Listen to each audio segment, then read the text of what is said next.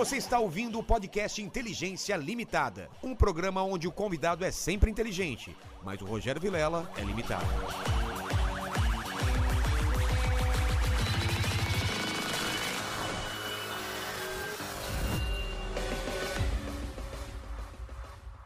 Como é que você tá? Eu sou o Rogério Vilela e está começando mais um Inteligência Limitada, o programa onde você já sabe, a limitação da inteligência acontece somente por parte do apresentador que vos fala, porque sempre trago pessoas mais inteligentes, mais interessantes e com a vida muito mais legal do que a minha e do que a sua, não é pequeno mandíbula?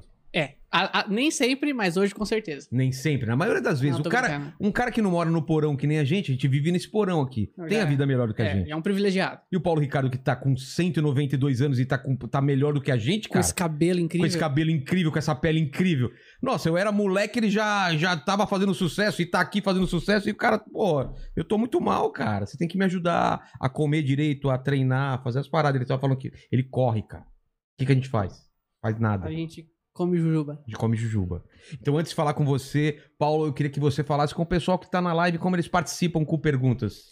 Pro pessoal mandar suas perguntas, comentários ou seu jabá, é só mandar um super chat. Os valores estão fixados no chat, é só ir lá no comentário do Inteligência, vai ter tudo certinho, os valores pra você participar. Lembrando que a gente lê as melhores perguntas, os Exatamente. melhores comentários. O jabá a gente consegue fazer, Sim. mas, Mas as a pergunta perguntas... é, tem que ser boa, não adianta Exato. também pagar pra xingar. Gustavo, Diga.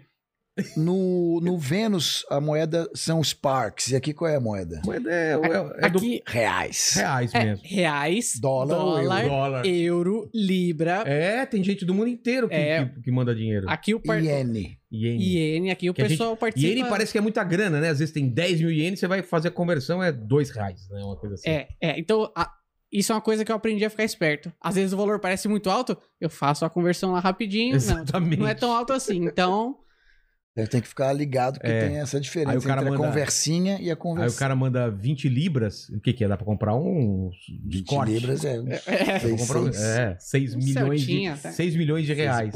Paulo, obrigado por ter vindo aqui. A gente se encontrou ontem numa loja Sim. de, de, De instrumentos musicais, e tal. microfones. Exatamente. E eu sou um cara E interesseiro. outras- A primeira coisa que eu peço é, antes de começar a conversa, é o meu presente inútil. Você lembrou de trazer? Te avisaram aí? Que o cenário é cheio de presentes inúteis aí, né? Lembraram. Que mas que- eu que esqueci, porque eu vim de outro negócio e outro negócio, e peguei as crianças, fui tomar um sorvete. Esqueci. Mas eu vou te Esqueceu? trazer um Mas- negócio. Mas o que, que é? Você já sabe o que, ah, que é? eu fiquei completamente é, maravilhado quando eu soube que você é um puta desenhista de quadrinhos, eu sou um puta fã de quadrinhos, então eu vou te trazer que alguma você- coisa de quadrinhos, Pô, legal, que eu tenho cara. relíquias, eu tenho o Homem-Aranha número um, claro que eu não vou te trazer isso, É, mas eu já- posso trazer pra gente ver aqui, e curtir, e vou pensar numa coisa, porque realmente, antes de, de- Teve um momento aí na minha adolescência que eu jurava que o meu, meu grande sonho era ser era desenhar pra Marvel. Sério? Você chegou a pensar sobre isso? Eu fiz a Escola Pan-Americana de Artes, né? Eu fui Ali- professor lá. Ali na, nos Jardins. Sensacional, olha a na diferença. Gre- Mas na aí, eu, Groenlândia ou na, na, na Botero? na Groenlândia. Na Groenlândia? Dei aula na, na Groenlândia. Mas a sede antiga, não essa nova, bonitona de Não, vidro, antiga, né? antiga. Eu lembro, eram umas casas lá. super- Mas aí eu, eu, eu tenho até hoje. Você não vai lembrar Eu quem era seu professor, hoje. não, né? Não. Manuel Victor não, Não. foi seu professor. Não, imagina. Eu saberia, eu saberia. Sabe, né? Eu devia ter uns 13 anos, assim. Ah, aí eu. É, 14 anos. Aí eu comecei a escrever e eu achei que eu estava escrevendo melhor do que eu desenhava e do que eu jamais desenharia. E aí eu comecei já a estudar canto e violão. E aí o desenho ficou como um- uma lembrança da minha. E eu tive. Isso me lembra uma conversa que eu tive com a Angeli. Porra! Eu Chiclete eu, eu falei com ele em algum momento, a gente tava batendo papo, eu falei, pô, Angeli, você sabe que quando eu era garoto, meu sonho era, era desenhar quadrinhos. Ele falou, pô, quando eu era garoto, meu sonho era cantar numa banda de rock. Então a gente, a gente trocamos de sonhos É. na adolescência. Mas teve uma época nos anos 80 que qualquer moleque queria ter uma banda de, é, de rock. O que hoje é ser É, youtuber, mas o, talvez. o Angeli, Laerte, essa turma, eles foram, os Piratas de TT foram uma banda de rock, né? Glauco, eles eram uma banda de É, rock uma dos banda- quadrinhos. Os, né? os quatro amigos. Los, É, Los Tres não, Los Tres Amigos. É. Eu, até vou, eu vou até fazer já um jabá aqui, porque durante a pandemia eu tenho um grande amigo que, além de advogado, é um puta especialista em Shakespeare, está lançando o Shakespeare e os Beatles agora, e é o Zé Roberto Castro Neves. E ele me convidou ano passado para participar de uma coletânea chamada Brasileiros, Tá. onde vários brasileiros falariam de outros grandes brasileiros que tem que ser sempre lembrados. E tem coisas assim incríveis, né? Tipo, o Bial fala do Rondon, Fernando Henrique fala de Tancredo, Fernanda Montenegro de Irmã Dulce, e eu falei de Cazuza, com Tá. quem eu tive o privilégio de conviver desde os 18 anos. E esse ano ele concebeu outra coletânea de textos sobre o livro que mudou a sua vida. E eu escrevi sobre o On the Road, do Jacques Kerouac. E aí tem toda aquela coisa que, de certa forma, aquele final dos anos 50, e É. a explosão do rock lá fora, aquilo aconteceu aqui no Brasil, esse ato de 30 anos, mas 30 tudo anos, bem, né? é. Então eu tava lembrando dessa cena incrível do Alex Valauri, a rainha do, do frango assado, o teatro do Ornitorrinco, todo esse underground e Angeli era o máximo, né? É, Bob Cuspe, Cara, e formou- Rebordosa, Formou meu caráter. Dói aqui. Jorge. Piratas Era, era uma banda de rock, né? É. Praticamente. E, e tem, então tem essa coisa assim, eu vou, eu vou pensar em alguma coisa, eu vou te dar, eu vou te dar uma, uma relíquia aqui, porque orne com essa decoração. É, aqui tudo totalmente cenário. bate-caverna. Total, eu né? adorei, adorei. Bem quadrinhos. Analógico. Pô, mas fiquei feliz de você gostar de quadrinho, cara. Nunca Muito, imaginaria. muito, muito, muito. Eu não Você tinha não mais. mais? Eu não tinha Nada? mais onde guardar. Era um- quando, quando nós nos mudamos, né? Eu nasci no Rio e as primeiras mudanças do meu pai, primeiro foi Floripa, depois Brasília e depois São Paulo. Eram caixas que que e caixas que e caixas de mudança. Meu tra- pai, meu pai é militar, Ah, tá. engenheiro do exército. Então, então você foi pra. fui para Floripa um ano, quando eles foram construir aquela segunda ponte. Sei. Depois de um ano em Floripa, um lugar delicioso, eu amei. Depois Brasília, três anos, que ainda era ali no final dos anos 70, um lugar meio esquisito, ainda em Uhum. construção. Aí eu não me dei bem com aquilo. Uma coisa que, né, aquela utopia espaçado. comunista, né, do, É, do Niemeyer, onde as quadras eram aquela, as asas, né, asa norte, asa sul, e aqui só tem militar, aqui só tem diplomata, aqui só tem É. professor, aqui só Banco do Brasil. E aquilo era muito esquisito, né? E depois de três anos, felizmente, ele foi transferido para São Paulo. E Tava com que idade nesse? Eu estava com 14 anos. Tá. E aí aconteceu tudo, né? Porque São Paulo Tava- tinha Museu do Disco, tava siciliano borbulhando, e né? tal, e eu caí de cabeça ali, comprava a revistinha adoidado, aqueles lugares. Tinha uns lugares que eram sebos, né? Com, Tinha, era uma, tipo uma montanha. na São né? João É, tinha na um. São João, exatamente. São João Não se tinha Cupiranga. a Devir mais pra frente, não sei se você pegou na época da Devir. Não, não peguei. É. Mas eu Isso é era. anterior, né? Fiquei maluco com aquilo. Aí não tinha mais onde pôr. né? Eu tive que doar muitas revistas. Eu, eu comecei realmente com, com Marvel e tal, mas depois a gente vai expandindo, Claro. né? E é Mônica e Disney, aí você vai comprando de tudo, tudo tem um Mangá, negócio. você nunca pegou a fase do mangá? Eu não peguei o mangá, mas eu peguei muito europeu, Ah, aquele, é? aquele cara do óculos, como é o nome daquele? O, Um meio robô, assim, ele tem. Cara, é. Lembra dele? Lembro, e, lembro. E Moebius. Moebius pra Os caramba. quadrinhos europeus eu adorava também.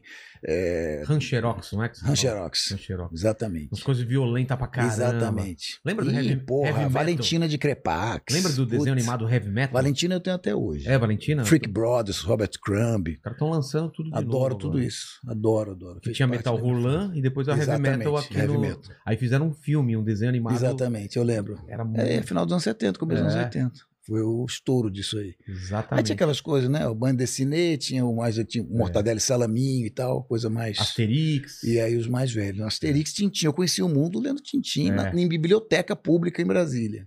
Você ia na Eu biblioteca. ia na biblioteca e ficava ali, sentava ali com 11, 12 anos, ficava a tarde A galera inteira. hoje em dia nem sabe o que é isso. Ir, pra uma biblioteca pra pesquisar É, livro, é. né? Mas assim, pô, eu sou fascinado por pop art, por quadrinhos. Mas você curte Eu é que vou querer uma relíquia sua. Os filmes de quadrinhos, você, você gosta ou não? Eu acho que tem. A gente foi escalando, né? Dentro dessa estética. Hoje é uma coisa surreal, né? É, haja CG, haja imaginação E para tanto CG, e né? Mas no pop, começo era né? meio tosco, Era né? bem tosco, eu Eu lembro, lembro do... dos primeiros, eram lembro ridículos. Lembra do, do Hulk, do Lou Ferrino? Nossa, era e- um cara forte pintado de... Eram dois É, atores. Um É, cara um dos atores, magrinho, o Bill Bixby e o Lou Ferrino. pintado de verde, né? É, é. A gente pegou isso, né? Mulher É. Maravilha, Linda Carter.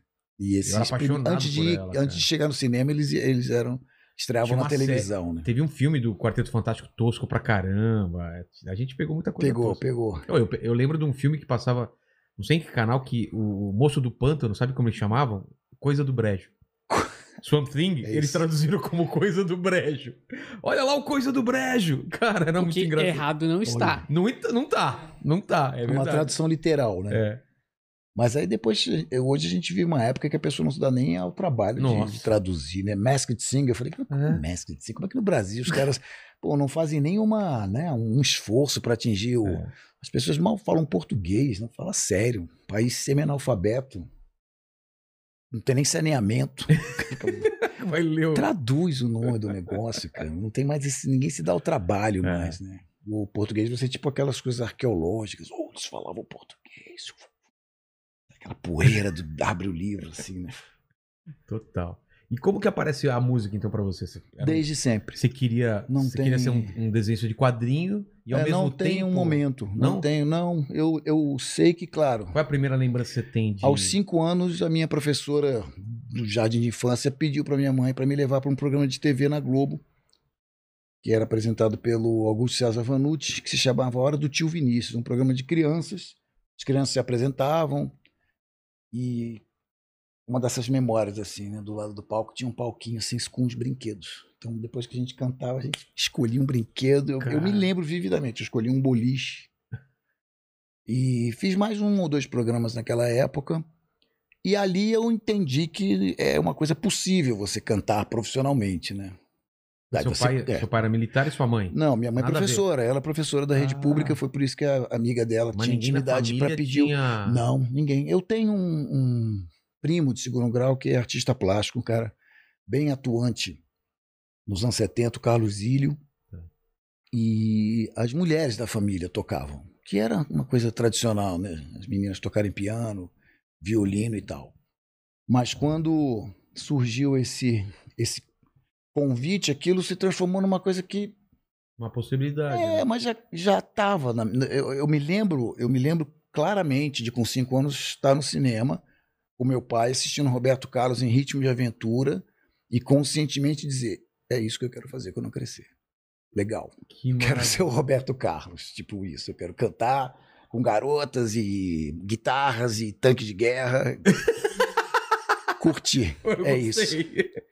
Bom, naturalmente, chega naquela, naquela idade, na adolescência, você tem que escolher uma, um É. vestibular para fazer. Eu fiz jornalismo na Escola de Comunicação e Arte da USP e foi aí que eu conheci Marcelo Rubens Paiva e essa galera toda dessa pequena revolução né, É. dos anos 80. E um monte de gente ali, né, Caramba, de mas- todo tipo de... Então você foi contemporâneo, de, estudou com Marcelo Rubens Paiva. Sim, E você escrevia sobre música? E eu escrevia sobre música. Eu comecei, eu comecei, na verdade, logo que eu entrei na faculdade em 80, com 17 anos, eu já comecei a escrever no, no Almeida, que era o, o a revistinha do Centro Acadêmico Lupe Cotrim. E logo depois eu peguei os meus, né, os meus escritos ali, fui bater de porta em porta tentando conseguir alguma coisa. Comecei a trabalhar na Imprima, que era a editora que fazia aqueles vigus, revistinhas com cifras de violão Ah, e guitarra. tá. Tá. E ela tinha uma revista mensal que se chamava Música. E dali eu fui indicado. Ali eu comecei a frequentar a, o Bop Discos, que era o embrião da galeria do rock. E ali tinha aqui de vinil, tinha uma galera, João Gordo, assim, uma coisa bem embrionária. Eu de óculos, assim, completamente estudava no São Bento, Sei. 14, 15 anos. E aquilo foi crescendo, crescendo até se transformar na galeria do rock. E um amigo meu ali falou: ó, procura essa galera do Canja. Grande jornalista, Sérgio de Souza, dos meus caros amigos, o Zé Trajano, que até hoje está aí no Tá aí no esporte. E eu era o garoto que falava de rock. Era um tabloide dedicado basicamente à música brasileira, que estava bombando ali no, no começo dos anos 80, graças a Deus. Minha primeira matéria como repórter foi sobre a morte do Vinícius. E minha última matéria, foi matéria de capa, coincidiu com a vinda do Queen, em 81, no Morumbi. Tá. Então, muito Aquele legal. Dali história. a revista fechou, né? A, a- indústria fonográfica não, não anunciava, não tinha patrocínio. Uma pena. E eu fui O que estava acontecendo no cenário nacional nessa época? tudo, tudo, aquela Já tava- explosão de Baby Pepeu, Ah, tá. todo mundo estourado, assim, aquela nova, né, MPB com uma Lulu cara, já. é, Lulu Santos. o comecinho, né? Comecinho. O comecinho. Lulu já estava despontando com Areias Escaldantes, Tá. Tesouro da Juventude, mas ainda não, não se delineava um rock brasileiro, ainda era uma MPB mais pop, né? Tá. Aí as capas eram assim, era Simone, Caetano, Fagner, Alceu, mas tudo já com uma pegada Baby Pepeu, uma pegada mais. um uma sonoridade mais pop, né? E aí a revista fechou, o jornal fechou, não sem antes ter tido um grande show beneficente com Caetano, Gil, Erasmo. E eu peguei meus, novamente, meu, meu currículo e fui bater na editora 3, na Lapa, na William Spears. editora 3. E ali eu consegui um, um, um trabalho incrível como crítico, numa época que os críticos eram, porra, Ezequiel Neves, Ana Maria Baiana, Tarek de Souza, Alck de Souza, o próprio Júlio Barroso, que a gente estava comentando agora, É. da Gangue 90, o próprio Lulu escrevia ali. Ah, é? E eu comecei a escrever sobre rock. E foi demais, porque Mas qual, me deram. qual era a revista na editora 3? Som 3. Som 3, eu lembro disso. Caramba. E eu fiz um, um projeto, projeto deles, né? E eu executei, que foi muito bem sucedido, que eu até tenho, muita gente tem, e me fala disso, né? Eu assinava Paulo Ricardo Medeiros e eram as revistas posters, biografias com uma revista e você ia abrindo e virava um virava um posterzão pôster, da banda. é. E aí pô, foram anos fazendo Zeppelin, Stones, Queen, Kiss, Black Sabbath. E fui para Londres como correspondente. E aí quando eu volto, Mas- começa mas essa. aí, era a sua ideia já ficar um tempo fora ou não? Não, na verdade eu já tinha uma banda paralelamente Ah, é? a isso. É, eu não queria ser jornalista, eu só estava infiltrado ali para conhecer a indústria. É. E depois de dar murro em ponta de faca anos e anos com um projeto autoral meio progressivo, uma banda de bar, eu vi que aquilo não ia para lugar nenhum, que eu estava completamente trilha sonora. Era de, de bar. Tá. E uma outra chamada Aura, que de rock progressivo. Tá. Aí um dia a gente tava fazendo uma audição procurando baterista, e chegou um cara, cabeludo. Então, Qual é o som de vocês? Ah, a gente gosta de rock progressivo, Genesis, Yes. Aí ele virou. Isso já era 80, 80, 81, 82, 82, eu acho. Ele falou: vocês estão completamente por fora, que isso já acabou. Depois do Sex Pistols, o rock progressivo morreu. Agora é The Clash, Sex Pistols, é, The Police mesmo, já estava fazendo sucesso. Aí chegou uma hora que a nossa banda estava visivelmente indo para lugar nenhum e eu fiquei, falei, cara, quer saber? A informação, difícil a galera saber como eram os anos É, 80. demorava Era uma treva, assim. né? É. Só sabia que saía um disco se alguém viesse de fora é. trazendo um vinil na mala. É. Não tinha informação, tinha uma revista da editora Abreu, a revista Pop, mensal, que era tipo uma capricho com um pouquinho de música. Não era uma revista de música. A Som Sim. 3 era uma revista meio careta. A capa da Som 3 era assim: novo amplificador da Polivox, novas caixas gradientes. Não era uma revista de música. Entendi.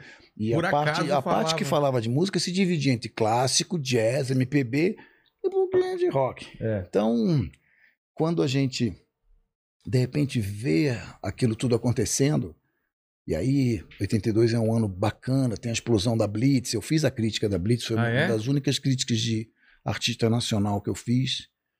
E aí começa aquela sequência, o primeiro dos Paralamas, o primeiro dos Titãs, Gangue 90 o Ira. Gangue 90 e tal. Aí chegou uma hora em, nove- em 83, no final do ano, assim, antes do Reach e tal. Tá. Eu falei, cara, a gente não tá indo para lugar nenhum, eu vou para Londres, porque é lá, é de lá que vem os Beatles, tudo, os é. Stones, vem tudo de lá. Eu quero saber que diabo que tem lá, se tá na água, se tá no ar, se tá no, na grama. Vamos lá, vamos gramar em Londres, então.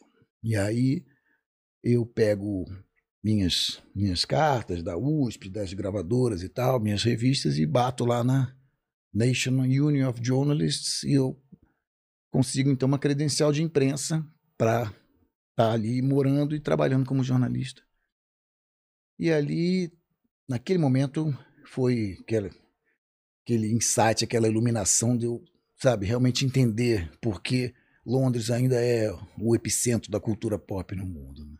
Porque é, é muito É muita barzinho, informação, é. cara, e é muita, Muita coisa história, é acontecendo. muita coisa acontecendo. E é uma loucura, porque aquele momento de 83, aquele ano, é o ano que a imprensa americana chama de a segunda invasão britânica, Hum, tendo a primeira sido a dos Beatles, Dos Stones, e ali era Bowie com Let's Dance, Duran Duran, Pô, Culture Club, época. And the você The lá. Mode, Human League, a explosão da. MTV, nos Estados Unidos, Prince, Madonna, Michael Jackson. Eu tava ali, eu via shows toda semana. Eu via o YouTube na turnê do War, o Bono com bandeira branca. Você viu isso? Eu vi isso ali no Nossa. meio da. me, me amassando com, com as galera pogando ali, né? Vi Tears for Fears com The Hurting. Vi Human League, Don't You Want Me. E vi Bowie, né? Que foi o ticket mais caro daquele ano, o ticket mais cobiçado. Eu ganhei da gravadora um único, que eu também não tinha ninguém pra ir. É. E foi demais. Quando eu, quando eu volto, no fim do ano eu volto pro Brasil, eu já tenho todo. Tava acontecendo O projeto. o New Wave, acontecendo várias Exatamente. coisas ao mesmo tempo. né? exatamente, exatamente. E tendo vindo do progressivo, eu me identifiquei muito com o chamado New Romantic, né? Que era uma coisa que Duran misturava Duran, é. exatamente o dandismo, né, em inglês, com um, um tecnopop, um synth pop, que era visivelmente um filho da tecladeira sinfônica do rock Sei. progressivo, Jamerson Lake Palmer e tal. Eram os synths e as baterias eletrônicas, enfim, novos elementos sonoros entrando para ficar na música Aqui pop. ainda não tinha acontecido isso. Não tinha acontecido nada. Durante meses, as pessoas pensaram que nós éramos uma banda gringa, porque a gente estourou depois de algum tempo uma música em inglês chamada London London, que era do Caetano. É. Então, durante. Houve um pequeno período que as pessoas. Não, RPM é uma banda. RPM, uma banda, é, uma banda gringa. Demorou muito. Mas, claro, estavam acontecendo várias coisas bacanas aqui, uma efervescência, É. mas não com a. Nós trouxemos com esse. Né, o privilégio que nós tivemos de ter uma fica lá, produção. então? Eu fico lá nove meses. Ah, tá. Não pouco completo tempo. nenhum ano. Aí vem aquela pressão família e eu respondo um anúncio de uma banda que tá procurando um vocalista. E aí eu chego lá, e aí, beleza, beleza. E aí, o que, que é pra cantar? Aí os caras, ah, a gente vai tocando aí, você vai cantando aí. Aí eu falei, como, Como assim? assim? Não É. tem uma, a canção, a letra? Não, não, não, vamos tipo jamming, né? Eu Tá. falei, cara, eu sou brasileiro. Não sei se meu inglês tá com essa bola toda, né? Ele falou, ah, tudo bem, você tá aqui, vambora. Liga tudo aí, conta quatro e vamos embora. Eu fiquei lá, mandei os Baby Baby Come On e, putz, os caras gostaram, bicho. Os caras falaram, porra, muito legal, volta aí semana que vem, então tá combinado, não sei o quê, vamos continuar, vamos trabalhar nas músicas. Eu falei, puta, eu não posso fazer isso com os caras. Eu tenho que tomar uma decisão, né? E aí eu achei que eu seria mais útil aqui no, na colônia. Exatamente. Aí você chega aqui e vai montar uma banda. É, eu chego aqui e vou montar uma banda. Na verdade, eu comecei já a desenhar essa banda, trocando cartas com o Esquiavon, dizendo: olha, é parecido com o que a gente fazia, só que o diferente. Esquiavon era o, era, Era o tecladista. Então, mas conhecia da onde? Eu tinha tido aquela outra banda de rock progressivo com, Com ele. ele. É, Ah, eu conheci tá. o Esquiavon com 16 anos. E aí você traz essa informação e do eu que trago essa poderia informação do que deveria ser, como a gente. Em que tipo de, de, de você- gênero. Você de- volta com uma pancada de LP também debaixo do braço, uma porrada de, de disco. Não, eu mandei tipo containers por- por- de navio, né? Não tem como pagar o excesso de bagagem. Eu vim meio que com a roupa do corpo e as coisas foram chegando. Revista, mas o que eu tinha de revista? Caramba! Revista, quadrinhos, revistas de música, eram engradados, né? É. Caixa assim de. Que eu mandei, tudo, chegou, levou três meses para chegar, né? E daí, de quando você chega até a, a banda, quanto tempo é? Eu chego e a gente começa imediatamente a compor. E aí a gente trabalha uns seis meses só nós dois. Escrevendo também? Compondo e escrevendo. Compondo. Escrevendo. Não, aí quando eu chego ao Brasil, eu entrevistei o Wagner Tiso uma vez. Entrevistei alguns poucos nacionais, Caetano, Ney Mato Grosso. E eu entrevistei o Wagner Tiso, ele me disse, olha, em algum momento eu comentei que eu também tinha um trabalho, tinha vontade de, de trabalhar com música. Ele falou, você precisa depender da música. Se você ficar a vida inteira com aquele trabalhinho, como diz o É. Mark Knopfler no Sultans of Swing, aquele daytime job. Se você Sim. continuar com esse daytime job, você nunca vai para lugar nenhum. Você tem que soltar as, Res- as, só pensar as em amarras, música. só pensar em música. E quando eu volto, eu nem me despeço, eu simplesmente corto os vínculos com, com o Maurício Cubrujo, era meu editor lá. Caramba! Foram, foram quatro anos maravilhosos na Som 3 e na crítica de música e tal, mas eu começo realmente a, a ter que depender da música para para viver, e aí são mais ou menos esse período de uns seis, nove meses compondo e procurando Mas, mas o resto da pra banda. pagar as contas, você faz show, show em bar ainda, essas coisas ou não? Fazia, fazia show bar, mas era só Cover isso. É, e- cover, só cover, só, Só tinha um cover. cover naquela época. Tá. Tinha uma outra banda que, que me chamou e tal. Volta e meia eu fazia um negocinho autoral, quebrava um galho do amigo meu.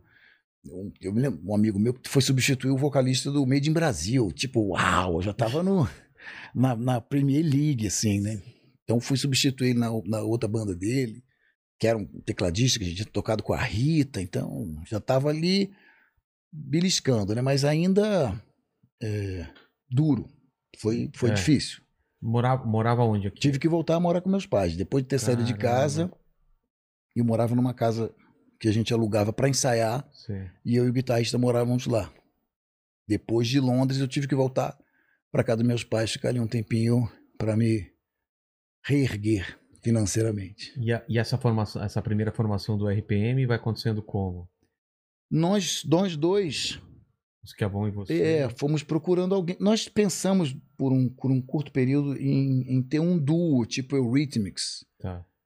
Porque daria para fazer, mas não no Brasil. Tipo, baixo e. e- Não, é tipo assim, é, é, eu cantando e ele tocando teclado, porque eu, tipo Pet Shop Boys. Tá, é. Tem muito, tá tudo ali. É. Só que você tem a banda, você tem aquela puta produção, aquele monte de teclado de computador, tudo caro, É. tudo muito caro. E para nós então era o triplo, porque imposto, não sei o quê. E a gente viu que não ia dar. A gente ia ter uma banda normal, guitarra, bateria. Aí ele foi convidado para tocar com a May East dos das Absurdetes, justamente da Gangue Ah. 90 do Júlio Barroso. Tá. Na banda da Meice tinha um guitarrista que ele falou: Acho que esse cara pode servir. E ele chama então o Fernando Deluc. E aí a gente começa a cantar o Charles Gavan, que era baterista do Ira. Gavan? O Gavan era baterista do Ira. O Caramba. Gavan decide finalmente, depois de muito mimimi, né, aquela coisa, né? Tipo quase um casamento, né? Esse negócio de banda. É. E eles começaram juntos. O Ira foi uma banda pioneira ali da cena. E ele finalmente decide sair do Ira e vem tocar com a gente. Depois de dois, três meses, os Titãs estouram com Sonífera Ilha. E aquele cara que tinha ido na nossa casa, estúdio, sei lá, dois anos antes, dizendo que nós estávamos completamente por fora, se transformou no baterista dos Titãs, o André Jung, e que virou baterista do Ira quando os Titãs roubaram o Charles Gavan da gente. Caramba, que troca! Que... Exatamente, é um troca-troca É. não sexual É. de baquetas. E, e aí a gente fica sem baterista, justamente quando a gente consegue um contrato com uma gravadora. Nosso baterista era um cara maravilhoso, um garoto, mas ele tinha 15, 16 anos, estava no ginásio, não tinha como ele Largar, largar tudo. Na verdade, ele não podia nem estar, né, ser, É. ser- não era nem permitido que ele estivesse tocando nos lugares que a gente se apresentava, né? Madame Satã, não sei o quê. Era o Anta, era dessa época? Era o An- não, é, pré-Aeroanta. Pré-Aeroanta Era, era, era Radar Tantan, Ah, tá. The Clash, essas casas assim. Tifon, é, Rose Bombom, Tá. Napalm. É isso. Muito legal, muito legal. Uma cena, uma, uma época de uma efervescência de bandas dos mais variados tipos e tal. É, Mercenárias, Inocente. Smack, Inocentes, Voluntários da Pátria, Fellini. Cena, a cena de São Paulo era uma coisa Cara, louca, muito rica. época, eu lembro. E a gente éramos todos amigos e tal.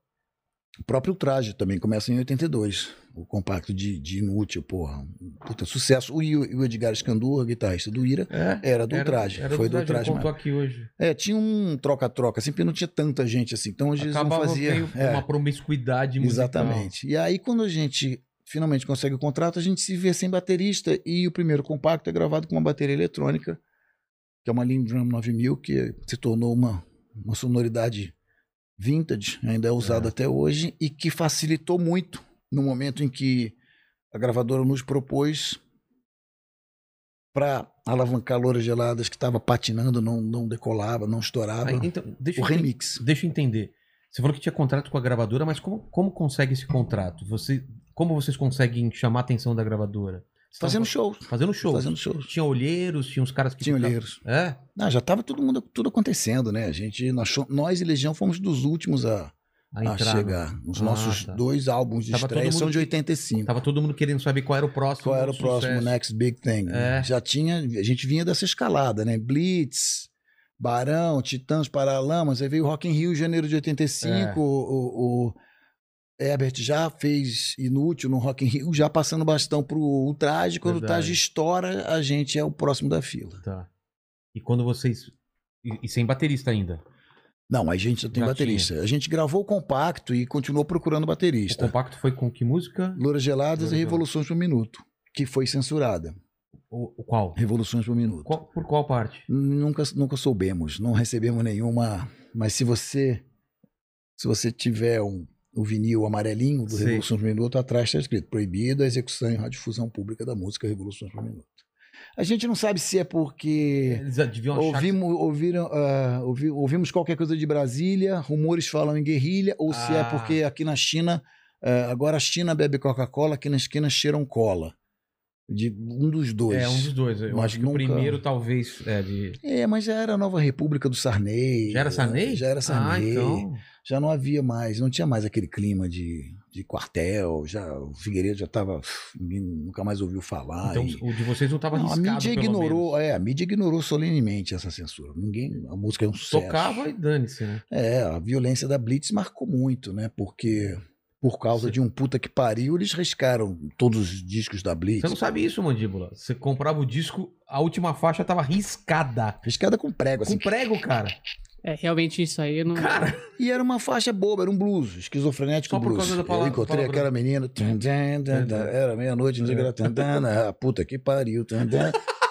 Por causa do puta que Por causa de um pariu. puta que pariu. Exatamente. caramba. Não, é inacreditável, inacreditável. Aquilo foi uma coisa. Isso só tornou a Blitz maior ainda e mais relevante nesse, nessa passagem, né? O Ivano também, super carismático, vindo do, É. do Asdrubal, Regina. Casera, fazia outras conexões.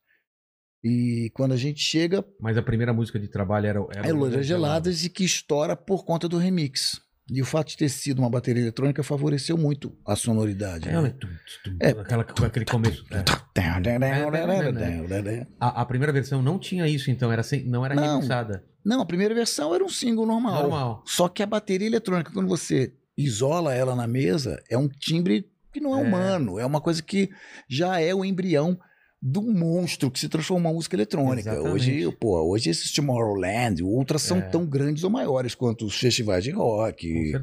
Donington Castle ou mesmo Rock in Rio. Mas naquela época tudo estava começando porque não havia esses instrumentos. Aquilo, aquilo foi criado assim, tipo, Caramba. dois, três anos antes, pelas, pelos japoneses, a Korg, a Holland, a Yamaha.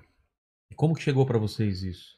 Justamente, nós não tínhamos baterista. Então nós tínhamos que gravar o compacto e tinha uma bateria eletrônica no estúdio Transamérica. Ah, não era de vocês, era no estúdio da Era do estúdio, imagina, Ai, trouxe uma cara. bateria, uma 9000, caramba? custava caro pra caramba. Um carro. Um carro, no mínimo. E era bateria ah, com. É, com Tocava com o dedo? é, tocava com o dedo. Caramba! Quem programou foi o nosso técnico, o Guilherme Canais, nosso técnico até hoje. Que Tá, doideira. inclusive está produzindo o CD novo que eu estou fazendo, que é o Voz e Violão. Daqui a pouco eu vou encontrar com ele. É. Quem produziu o primeiro disco de vocês? O Maluli. É. Luiz Carlos Maluli produziu várias bandas e, e foi guitarrista do Lee Jackson, banda do final dos anos 60, 70, que revelou vários executivos de gravadora. Uma banda sui generis. Acho que o Maluli foi o único que realmente ficou na música. Entendi. E esse negócio de gravar compacto era normal. Primeiro lançava o compacto com uma, duas músicas, né? É, e pra ver se, se valia a pena gra pra gravadora sentir se gravava o disco pra valer, é isso mesmo? Exatamente. Ou você já tinha um contrato amarrado? Nós tínhamos, mas só nós. É, o, o Roger falou que não. Lançou o compacto e se desse certo, lançava o. Então, ele não, mas nós já tínhamos. É, então. Porque o que aconteceu? Era, era um boom do rock nacional. Aquilo era a bola da vez. Os caras queriam segurar. E nós tínhamos um trabalho todo pronto, um álbum pronto, coerente, coeso. Lá do A, lá do B, arranjado. Quantas músicas? Pronto. Era- eram 12 músicas, Tá. era o que tinha, que precisava para a época. Né? Tinha umas sobras, acho que tem- sobraram umas duas ou três músicas que a gente acabou gravando, mas não entrando no, Tá. no primeiro LP. E o compacto, realmente, na época da Blitz, era o, a prova de fogo, né? Mas não só. As gravadoras lançaram muitos os chamados paus de sebo. Que isso? Eram coletâneas. A nossa coletânea era Rock Brasil. Ah, Rock Wave. Rock Wave. Rock Wave. Aí tinha lá um monte de banda pra. RPM, é, Omar e os Cianos, é, os não sei o que lá, estéreo não sei o que. 365. É, não, 365 já é mais a da cena punk. Tá. Nós éramos da cena New Wave, né? New Se Wave. chamava Rock Wave.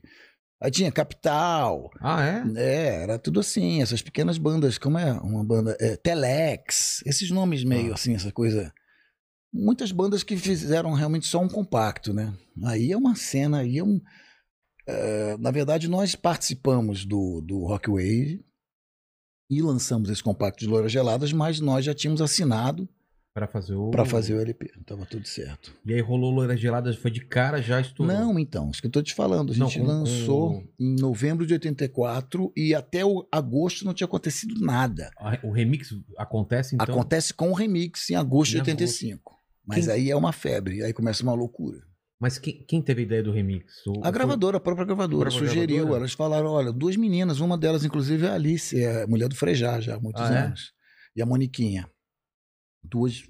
Gente jovem da gravadora Sei. que estava cuidando ali das- dos, né, dos artistas mais jovens. E essa coisa era uma coisa nova, inédita no Brasil. Loura Geladas é o primeiro remix da música brasileira. É? É. Mas lá fora, eu acho que já lá fora já estava tava rolando, é, lá fora já estava rolando. Mas quando nos perguntaram se a gente toparia, eu falei, claro, o que, que é um remix? A gente topa. Claro, claro, vambora. Eu, O que, que é isso? Como é que é o negócio? Cara, essa Então, a música gente tocou... vai dar a fita master para os DJs e eles vão abrindo os canais e vão fazendo uma montagem diferente para as pistas de dança, para as danceterias. Cara, essa música tocou demais, Essa música tocou demais, demais, demais. demais, cara. E logo em seguida entrou, Rádio Pirata. e aí daí até o, o Olhar 43. LP, mas o LP já, já vem- Não, aí já tinha saído o LP. já? O LP saiu em maio de 85. Tá. Mesmo com o lançamento do LP, não aconteceu nada com Louros Gelados. Foi o remix que foi o divisor de águas. Caramba. Olhar 43 também estourou pra não, a gente aí começa uma, Quanto, quanto, uma vocês ascensão. emplacaram né? quantas? Ah, Foi Rádio Pirata, Olhar ah, 43, tem mais Loira 10 Gelada. aí. Juntando os dois discos. Os Cara, dois primeiros. E tudo isso um atrás do outro. É. E aí show Mais pra caramba. É, aí vem o, o- a grande. Vem a o grande- fenômeno, É, né? o, vem o fenômeno que é basicamente o motivo de eu estar fazendo essa turnê de 35 anos de Rádio É. Pirata ao vivo. Nós lançamos o primeiro álbum e somos contratados pelo empresário do Roberto Carlos, do Ney Mato Grosso, do Caetano Veloso, da Gal, o cara que trazia Julio Iglesias. Uma noite em Buenos Aires. A gente falou. Outro dia, alguém me perguntou. Cite três momentos né, da história do RPM que você falou. Pô, o, pri- o primeiro momento eu, eu me lembrei desse de chegar em casa, minha mãe falou: ó, tal de Polar Adiante ligou. Polar Adiante tá me ligando. Tipo, você sabe, Titãs também foi. PJ Morgan. Eu sei. Titãs foram depois. Depois, né? Mas naquela época nós somos o primeiro. E me parece, isso eu não sei, eu até perguntaria pro Roger, que ele tinha consultado o Roger, Tá. e o Roger não quis, ele já tinha um empresário. Até o Camisa de Vênus, mas eles teriam que mudar o nome, eles se recusaram a mudar o nome. Nós não fomos a primeira opção do Poladian, Sim. mas eu já conheci o Poladian dos meus anos de jornalista. Dos shows internacionais que ele trazia, Peter Frampton, não sei o quê. E aí nós fomos nessa reunião e a nossa vida realmente muda. A gente começa a produzir esse espetáculo e convidamos o Ney Mato Grosso para dirigir, que foi um upgrade É. que nunca ninguém imaginou. E a gente sai dos porões e das danceterias. que, que tinha? pros- Uma- umas luzes de Raio laser. Raio- Raio laser. Era uma Era uma coisa coisa assim. absurda. Era uma coisa absurda. O Brasil nunca tinha visto É. isso. Isso, isso, a ideia, isso foi do Ney Mato Grosso ou de vocês juntos? Como foi? Eu acho que foi uma, uma coisa assim de, de querer um- um- uma, uma coisa de efeito que Um degrau não havia no Brasil. É, todo mundo falou, pô, eu tinha visto raio laser no Brasil com o Gênesis. Tá. No ginásio Ibirapuera, uma coisa de louco, assim. E aí nós tínhamos a, a grana, o recurso, a produção para fazer, e o Ney desenhou, claro, Ney um mestre, super econômico e preciso, os efeitos não é aquela lambança de Sei. lei, de como telão, que fica aquele É. negócio né, gratuito. Tudo muito preciso, Ney um puta diretor, exigente, sério, focado. E aí a gente trabalha muito para esse espetáculo que precisa de mais músicas, porque nós só tínhamos um álbum. Certo. E aí eu sugeri, Então, quando esse álbum estoura, vocês começam a viajar, fazer esse álbum e já começa a pressão pra ter o segundo disco. não, mais ou menos, o disco tá indo muito bem o primeiro, o que aconteceu é uma aberração, não é, você não, vai, você não vai deduzir, eu vou ter que te contar. Mas eu vou te falar uma- do meu lado aqui. Você tá falando do seu lado. Do meu lado, eu tô vendo uma coisa que eu nunca tinha visto, talvez com, sei lá, algumas bandas, né? Essa loucura de Beatles, de, de menudo e tal. Era uma loucura de mulher, né? De, de, de, da, da- de fã que não tinha até então. E de venda também. Quando vendeu, quanto vendeu primeiro? Vendeu meio milhão. Então. E aí agora como que é? Essa, é, daí Nós estávamos, então, trabalhando no show de lançamento do primeiro álbum. Tá. Mas, claro, nós estávamos até então fazendo showzinhos, danceteria, Morro da Urca, né, Latitude, ali na 23 de maio. A gente estava trabalhando, normal. Mas quando o Poladian, a gente assina com o Poladian, a gente para e vai conceber esse espetáculo que vai eh, nos lançar nas grandes casas de espetáculo, Canecão, Palace, não é mais danceteria duas da manhã. Entendi. E esse show, uma superprodução dirigida pelo Ney, exige que a gente com- componha mais músicas, porque o disco é muito curto, não dá pra fazer um show com 11, 12 músicas. E tínhamos que regravar também algumas coisas. O tempo era curto pra gente compor grandes seis músicas incríveis, né? Nós fizemos então essa homenagem ao Ney, regravando Flores Astrais, e eu, por ter vindo há pouco tempo de Londres, sugeri London London do Caetano. Exatamente. Bom, acontece que o show estreia 22 de setembro de 85, no Teatro Brigadeiro, e eu me lembro muito bem porque o meu aniversário é dia 23. Eu fiz 23 anos no dia No seguinte dia seguinte. da estreia. E na outra semana a gente vai participar de um festival que já era o embrião do, do Festival de Atlântida. Não se É. chamava ainda Atlântida, mas já era no Gigantinho e apresentava bandas gaúchas, TNT, Cascaveletes, Replicantes e depois as nacionais. Naquela nossa noite éramos nós, Léo Jaime e Paralamas. Tá. E quando aquilo tudo é transmitido pela rede Transamérica, o Brasil inteiro, ainda hoje eu acredito é a maior rede de rádio em termos de repetidoras no Brasil. Então tá todo mundo ouvindo aquilo. E quando começa London London, é o primeiro momento, tipo a sétima música, que surge o raio laser no show.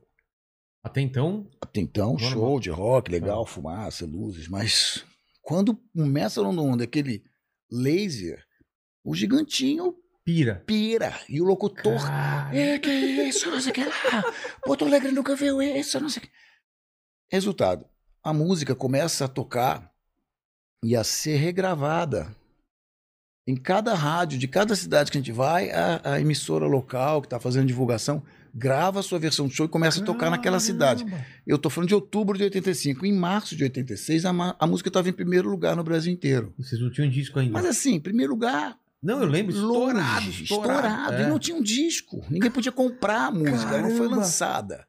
A pessoa tinha que gravar, esperar o locutor É, o- falar. Aqui o rec e o play. Rec play. Aí o locutor fala no final, essa foi a música do RPM. Você fala, não! Filho da puta, não era pra falar! Exatamente, exatamente. E aí tínhamos uma reunião, olha, vamos ter que gravar um disco ao vivo. Que é um negócio é, anormal, porque você não grava um É. disco ao vivo com um disco de Isso que eu falar, é lá pro quinto, sexto, Exatamente. talvez. É.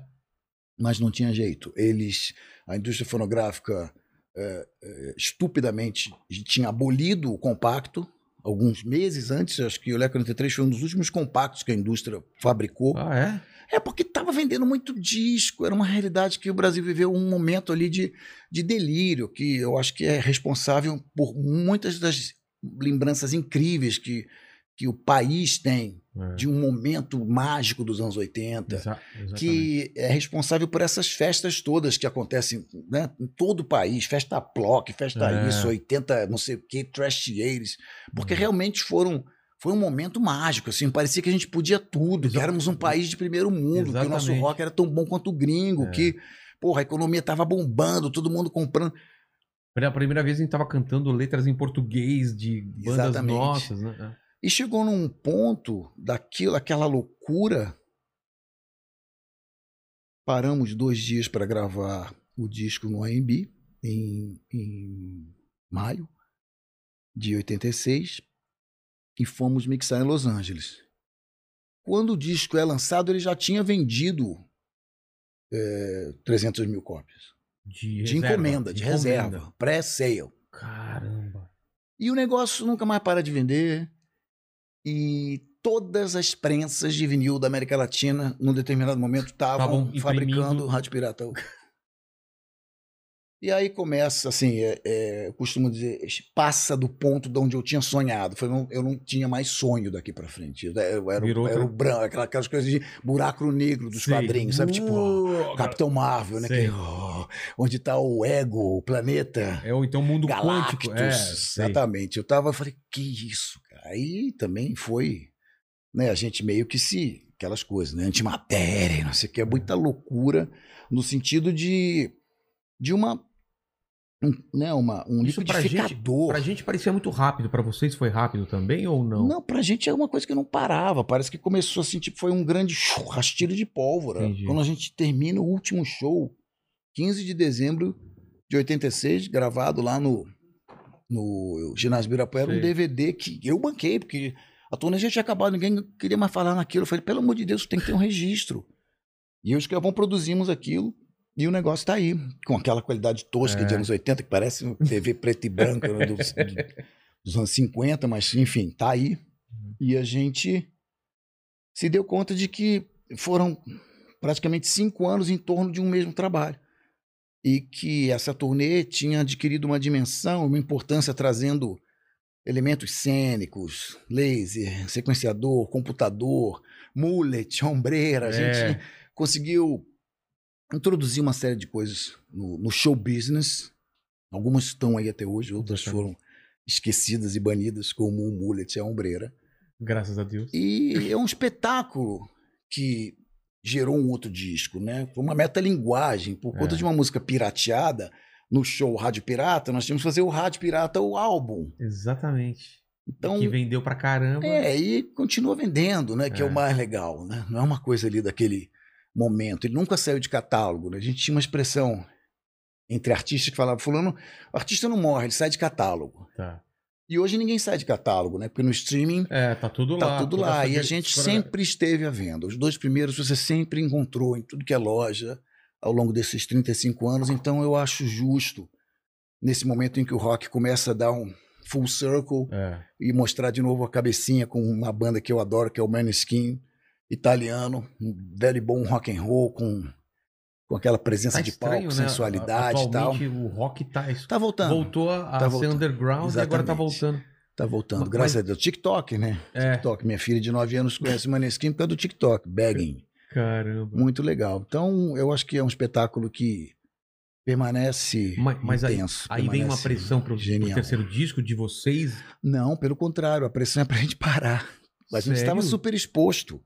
Tinha que parar pra Tinha dar um tempo. A gente virou álbum de figurinha. Molecada na escola. Você tá brincando? Eu não lembrava de disso. figurinha. É mesmo. É.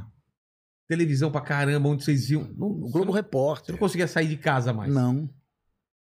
Caramba. Não, Reis do Iê, aquela coisa. Sei. De Aquilo que você fala, não é possível isso acontecer com ninguém. Quanto mais com um artista brasileiro, quanto mais comigo. Você tá louco? Eu era um puta nerd de óculos. Então, eu era o primeiro, o último a falar, o primeiro a apanhar, colecionador de quadrinhos. E De repente, é um negócio que. Mas você, você imaginava o quê? Imaginava fazer sucesso. Eu imaginava, a gente queria, porra, se tudo desse certo, nossos sonhos mais selvagens se realizassem, nós queríamos ser tipo o terço, 14 bis, Tá. mutantes. Vender 20 mil discos. Uau, saca? Uau! Legal. Fazer um show no teatro com gelo seco. De repente tá Porra. fazendo. Meu Deus, cara. Turnê de estádio, era todo É. dia um estádio de futebol.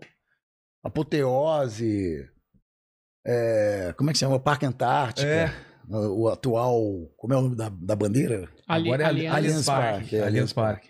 Cara, fazendo Então show era de isso. estádio. É um negócio que.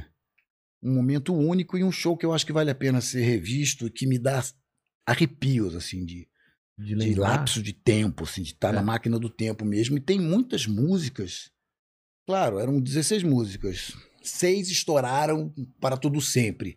Mas tem umas 10 ali que são sombrias, são músicas tipo góticas. Sim. O brasileiro chama de dark. É. E era bem dark. Umas coisas sinistras mesmo. E quando a gente faz, eu falo, uau, isso fez sucesso. A gente estourou uma música instrumental, Qual? Naja. É mesmo. E ficava aquele, aquele mantra meio serpenteando ali. no- Sei. Então, quando você de repente ouvia isso, eu me, eu me lembro que eu tava em casa, assim. Mas vocês fizeram um contrato legal? Deu pra ganhar muito dinheiro? Ou, ou era uma época que não se fazia contrato bom? Não, não. Deu pra ganhar muito dinheiro. É. Só que a gente era moleque estúpido. Eu tinha 23 anos. E a gente, o que a gente fez? Montou uma gravadora. Tipo, não deu certo com a Apple, vai dar certo com a gente. Puta que pariu. Montaram uma gravadora. É, montamos uma gravadora. RPM Discos, ou Revoluções. Não, RPM Discos. Aí gravamos um, um LP, uma banda chamada Cabine C, que era do, do nosso, nosso ex-titã, né? O Ciro Pessoa, que faleceu em função de Covid ano passado.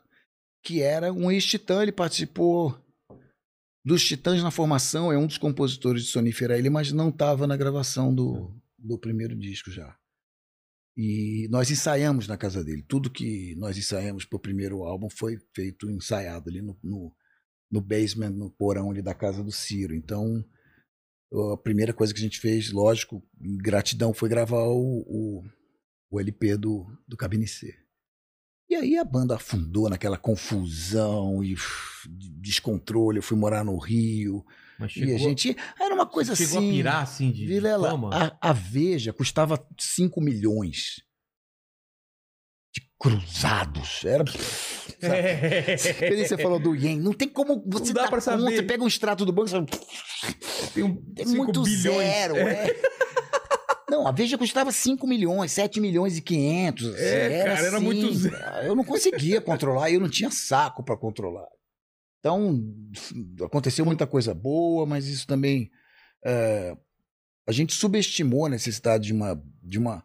Duas coisas que eu falo que você não associa uma banda de rock, mas se você não tiver um bom advogado e um bom contador, você tá fudido. É, imagino que sim, cara. Advogado e contador, vocês têm, não tem? Tem. Claro, normal. Cara, falo com o meu advogado todo dia. Aliás, eu tenho vários advogados, um para É. cada. Pra cada. É, que nem médico, né? Você não liga, você torce o pé, você não liga pro cardiologista. É. E na época vocês.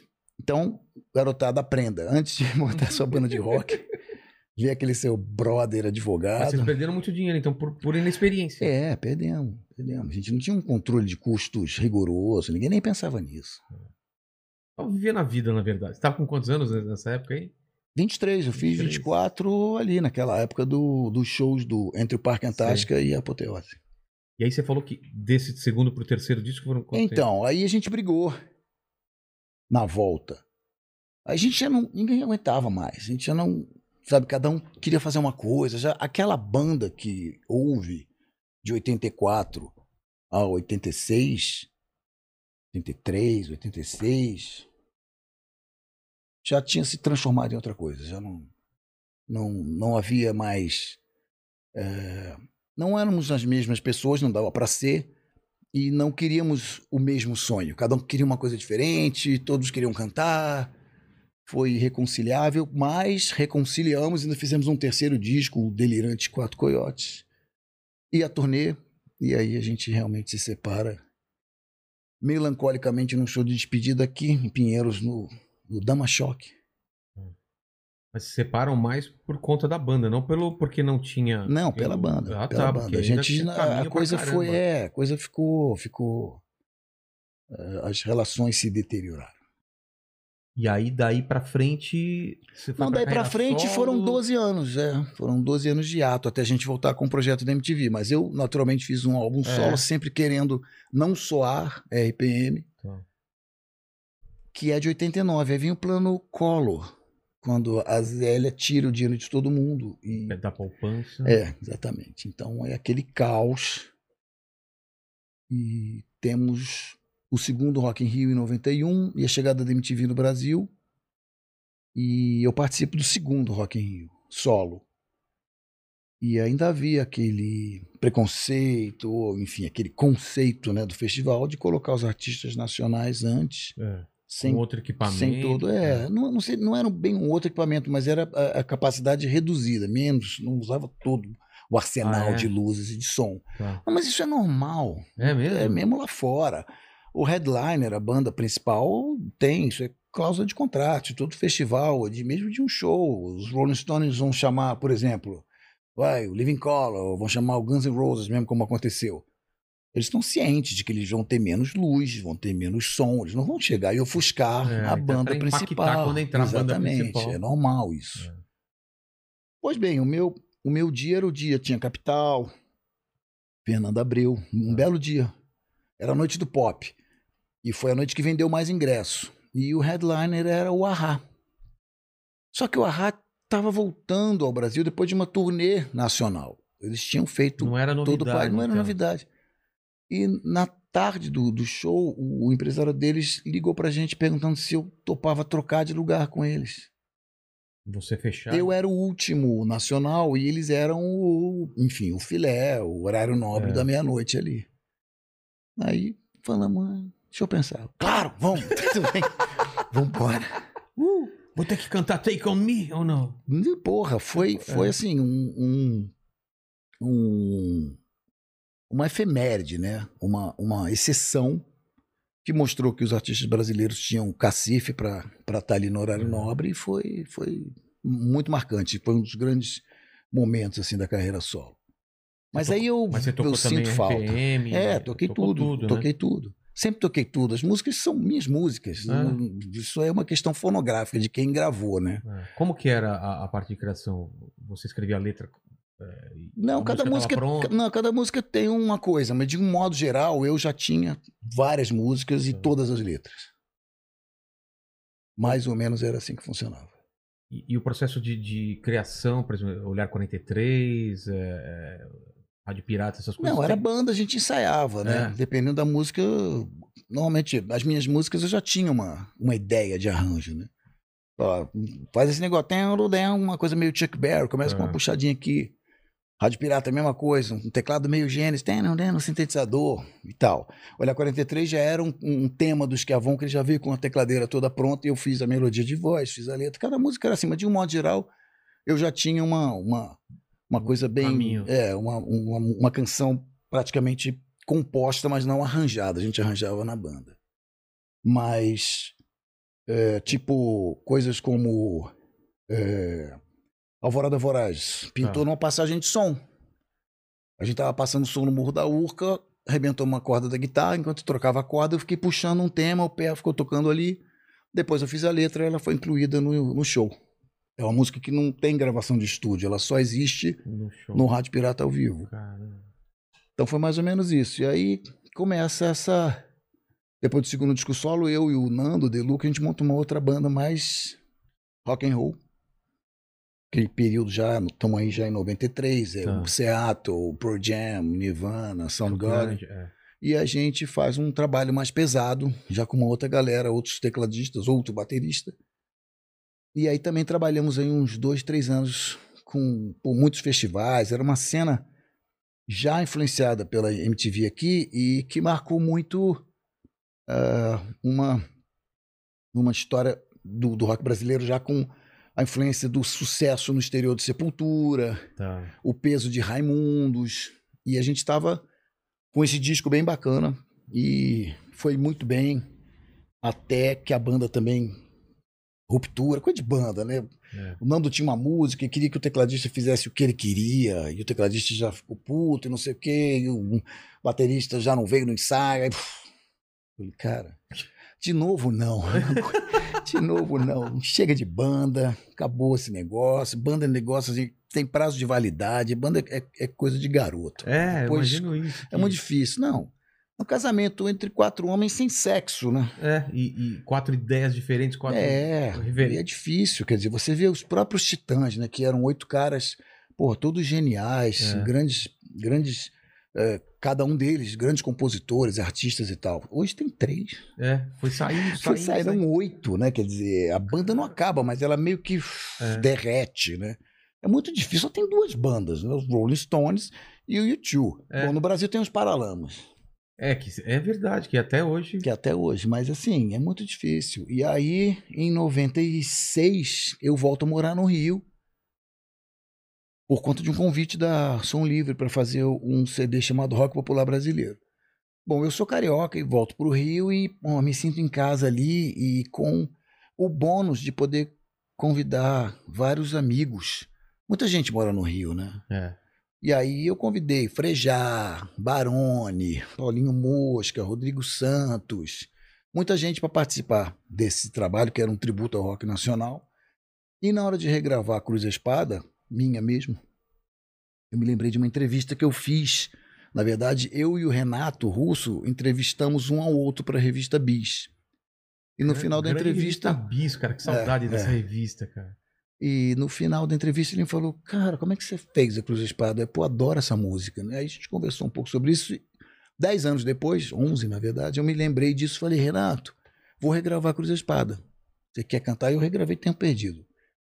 Aí ele falou: Ah, tá bom, tá bom. Então me, me pega aqui, vamos lá. Dia tal, tal. Só que todo mundo meio que já sabia que o Renato estava soro positivo.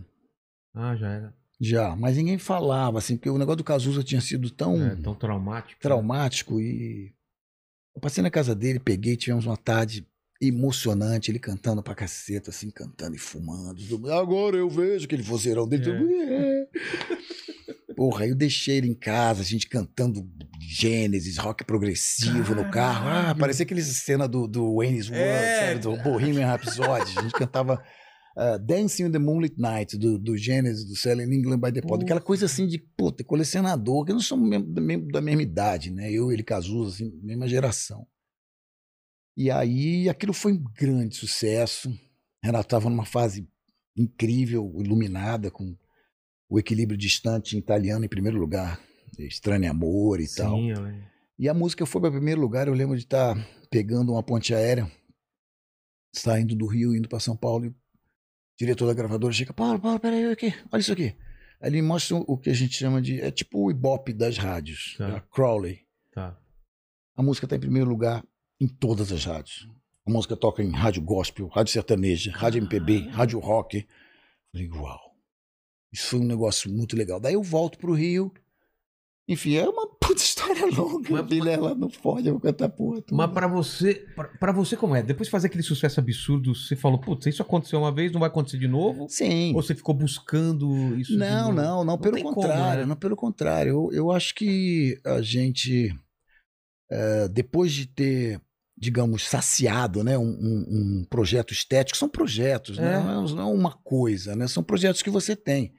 E eu comecei a querer fazer os projetos, e claro que você quer o máximo de sucesso, mas aquilo nunca aquilo não acontece duas vezes, Não né? Aquilo é uma como, coisa de típico de, de fenômeno de boy band. Assim, É. acontece é um fenômeno teen. Quando a, a garota de 13, 14 anos a, a- a música pop, os ídolos pop são a coisa mais importante da sua vida. Você tem um pôster pôster do forrando o quarto é. e tudo. Isso é uma coisa que, pô, é, é uma benção. Agradeço eternamente ao público brasileiro ter me propiciado, proporcionado esse sonho de, de, de teenage dream, né? É. Mas é uma coisa que naturalmente não ia acontecer mais. E é uma coisa que aconteceu com o Duran Duran lá também, né? Que as É.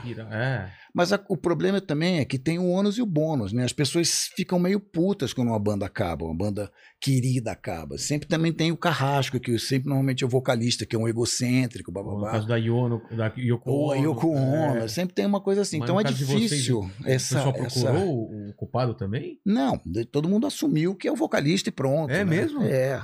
Então, mas aí você segue em frente e, e não procura, quer dizer, pelo contrário, procurei não soar é, RPM, né? Fazer outras coisas que eu não tinha feito que eu gostaria de fazer. Eu gravei um reggae, gravei um blues, gravei uma coisa meio jazzística, assim.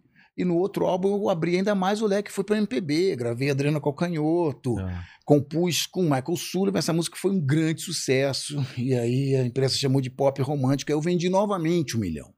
Mas aí era aquele fenômeno já solo, Tá. mais maduro, 30 e poucos anos, e esse álbum foi, pô, ficou o ano de 98 inteiro no primeiro lugar, e a gente fez uma versão em espanhol para América Latina, eu passei o outro ano seguinte em Portugal, América Latina, divulgando esse trabalho, que chama La Cruz e la Espada, Inclusive, eu vou regravar o 2 em, em espanhol. Já regravei Ah, é? nesse, nesse novo CD aqui, o, o Voz e Violão. E foi uma loucura. E chegou em 2000, eu, eu, eu tive que escolher.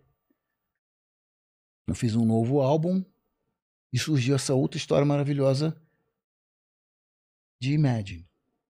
Conhece Conheço. a história? Não, a história não. Pensei que você estava perguntando da música. Falei, ué, qual que foi? Não, a, a- Que você o os Rocha. Eu sei que você conseguiu os direitos, mas Exatamente. como foi isso? É, não, não são os direitos, né? Quem me dera. Se tivesse os direitos É, de Imagine, direitos, meus, nossa. meus netos não trabalhavam nunca mais. Mas eu consegui a autorização da Yoko, que foi uma coisa única. Ela nunca autorizou nenhum artista a regravar Imagine. E a Globo. De outro país, ninguém? Não. Caramba. E a sabe- Globo pediu para ela autorização porque eles queriam colocar o Imagine na abertura da novela Estrela Guia, uma novela que ia lançar a Sandy como protagonista, no começo de 2001. E o Máriozinho Rocha me ligou, diretor da, ali da, da- né, diretor musical da Globo. Ô Paulo, é, não temos autorização da Yoko. Nós pedimos autorização e ela pediu para ouvir a versão. Então, a gente quer saber se você topa fazendo um risco. Pode não acontecer nada. Eu falei, claro, eu Ué. Porra, eu sou bitomaníaco, eu gravo tudo para você. E ela topou. Eu Uau. Escutou e tocou. Escutou e que é gostou ainda, e liberou. E a música foi em primeiro lugar. E aí nós fizemos um clipe e eu liguei para a gravadora e falei alguma chance de passar no Fantástico, porque o Fantástico antes da MTV era o grande produtor de, de videoclipes no Brasil, Exatamente, eu né? lembro. Aí eles disseram, esperava pra ver. é, e tinham três Clipe. clipes, nacional, É. internacional, eles produziam os clipes, né? E também passava o thriller, né? Desde a época- Exatamente. né, Os grandes clipes eles passavam lá, né? Aí eles disseram, olha, de um tempo pra cá o Fantástico tá atrelando um- o clipe a um evento jornalístico. Aí eu falei, ah, então Como assim? bora entrevistar a Yoko. Não era um clipe solto, tinha que ter uma matéria. Ah, tá. Um, tinha que ter um gancho evento. jornalístico Porra, sobre Você soltou negócio. essa? Vamos entrevistar Vamos aí. entrevistar Yoko. Aí eles falaram, tudo bem, vamos perguntar, né? Mandaram É, um fax custa- e ela falou, beleza. Nossa! Já liberou a, a, a música pra eu gravar. Bom, agora só falta entrevistar. Aí eu fui repórter por um dia do Fantástico, fui para Nova York, fiz essa Caramba. matéria gigante sobre a vida de John e Yoko naquele período conturbado. Inclusive tem um DVD para quem gosta, quem é bitomaníaco como eu. É, John Lennon versus United States, sobre a luta dele para conseguir o green card e tal. Muito legal. E olha só que loucura, dia 9 de outubro é, de 75 nasce o filho dele. Bom, 9 de outubro é o aniversário dele, né? Do É. John Lennon. Dia 9 de outubro de 75 nasce o Sean Ono Lennon e ele consegue o green card. Caramba. Depois de anos brigando contra a imigração, porque ele era um cara, ele era um ativista, né? É. Ele, era, ele era um inconveniente, era um incômodo pro governo Exatamente, americano. né? Falava, falava o que pensava. Não, ele ia pra passeata com megafone, power to the people. Não é que ele falava o que pensava. Ele ia pra rua. Ele ia pra rua. Caramba. Tipo, por que, que esse inglês está se metendo na política norte-americana, né? É. Só que o cara era o John Lennon. Enfim, ela, ela foi super carinhosa. Eu fiz essa matéria mostrando onde eles moraram no, no Village, mostrando o Dakota, mostrando aquele memorial Strawberry Fields no Central Park. E depois eu entrevistei a Yoko no dia seguinte. E aí, pô, foi um barato, uma matéria enorme, tá aí no YouTube. Paulo Ricardo Yoko você vai ver essa matéria. Oito minutos de matéria. E depois o clipe. Passava. Depois o clipe. E a Yoko foi uma gracinha, pô, super gentil, super carinhosa, perguntando sobre Bossa Nova, sobre João Gilberto, sobre. Mutantes. Eu tenho um material bruto aí de quase duas horas de papo. Caramba. Bom, depois disso, com o Imagine bombando, surge uma pressão de MTV, gravadora, empresário, para que haja uma volta do RPM. E eu tinha que escolher entre seguir no meu projeto América Latina, Tá. com o álbum seguinte, ou então fazer esse projeto com a MTV.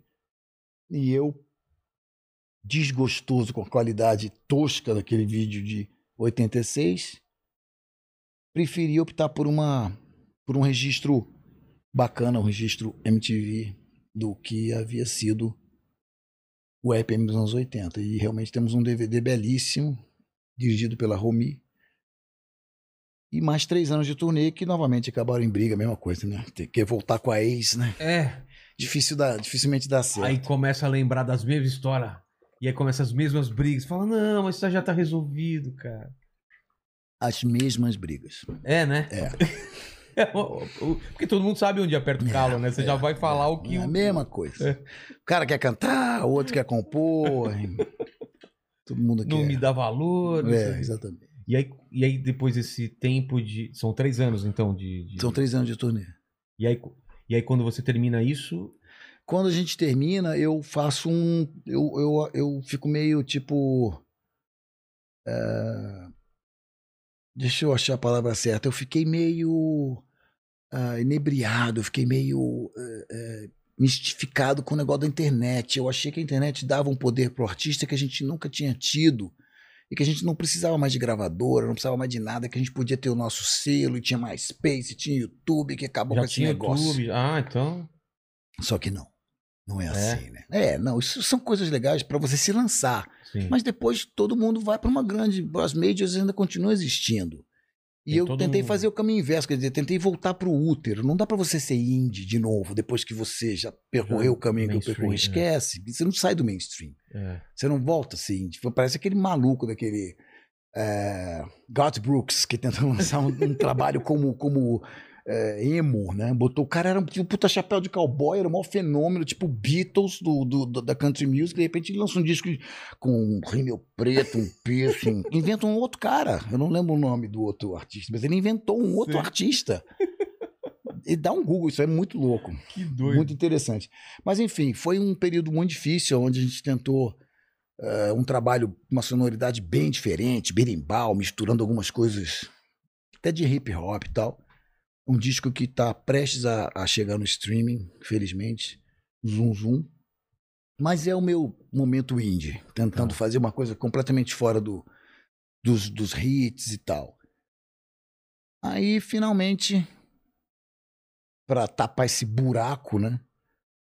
Eu cedo a uma, uma vontade antiga de gravar os meus favoritos do pop rock internacional em versões acústicas. Então, E esse Acoustic Live foi muito legal.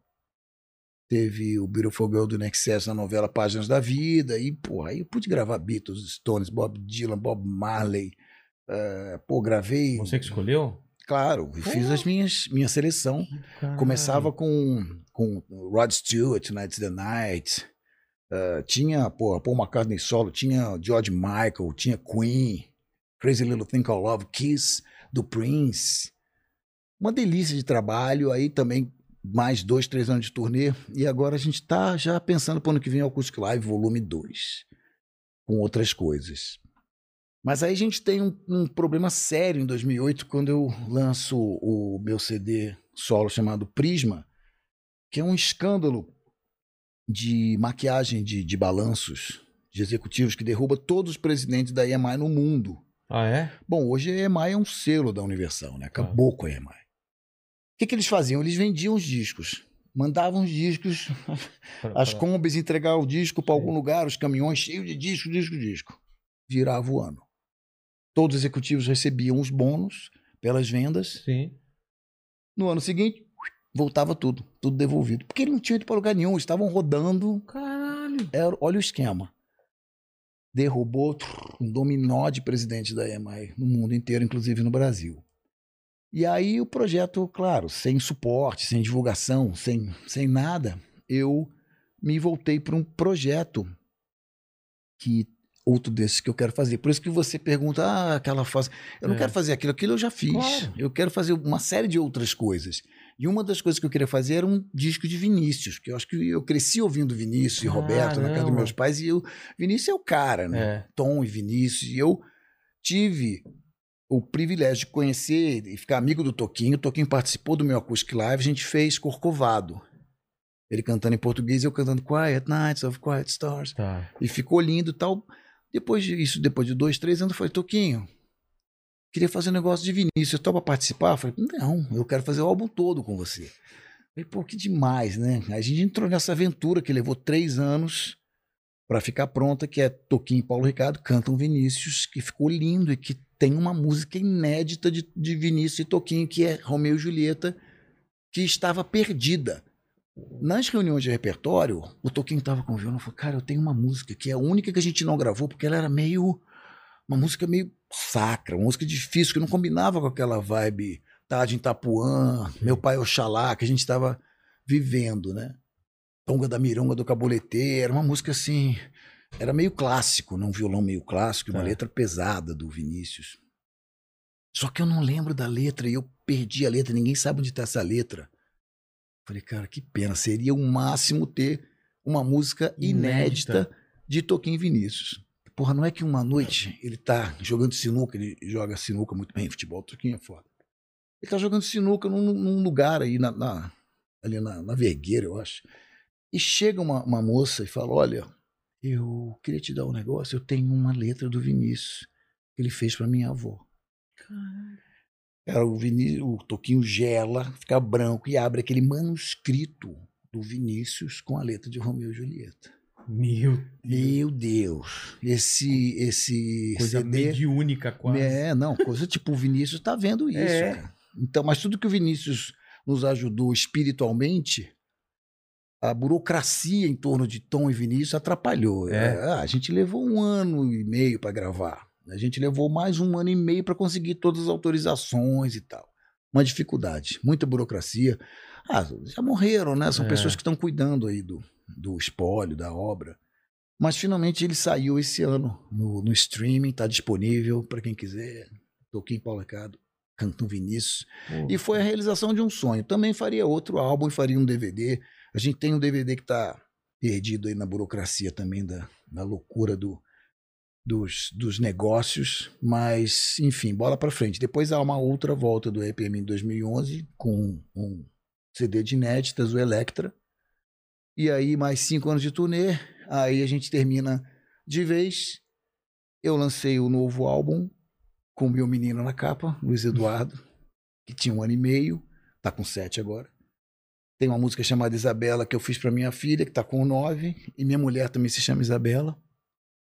E aí a gente começa a vivenciar essa velocidade do streaming, né? Que você não precisa mais fazer um disco um disco é. inteiro. Então, Pode lançar faixa. e aí foram muitas coisas gostosas até a última inédita, que foi o tempo de espera durante a pandemia, que eu fiz em casa no Rio, mandei pro Tuco Marcondes aqui em São Paulo. Ele gravou, né, gravou quase tudo, né, bateria, baixo, guitarra, mandou para mim, eu botei voz, minha mulher fez o clipe, minha mulher é fotógrafa. Mandamos de volta para São Paulo pro Léo Liberti da Libertal. Ele editou, ficou lindo. Mandei pros amigos, e o Faustão passou no Domingão. Então, no meio da pandemia, o rock da pandemia, ô louco. Ô, louco, bicho. Ele na casa dele, apresentando uma música feita em casa, o clipe feito em casa, pra todo mundo em casa vendo. Que né? doido. É. E no meio disso aí, essa loucura, né, de, de que completa a maioridade, seus 21 anos esse ano, que é o Big Brother Brasil, que é uma outra história na minha vida. Então, quando acontece essa, essa- esse tema? no começo, na volta do EPM, em função do projeto da MTV em 2001. Ah, é uma febre de, de Big Brother no mundo inteiro e a Globo compra o formato da Endemol e cada país, cada emissora tem autonomia para escolher o artista. Daí eu faço a letra em português e mas como veio o convite? Escolheram convite da? Globo, é. A Globo escolheu vocês. O EPM estava voltando depois de 12 anos, era uma coisa É. em si era uma notícia. E, claro, o tema do BBB é é uma coisa pop, todo mundo conhece. Não é uma coisa. Não dá para chamar uma coisa. Um, um artista muito MPB. Não, não. É, um, é um pop rock, né? É. E aí, essa loucura, né? A gente ficou com esse tema até 2004.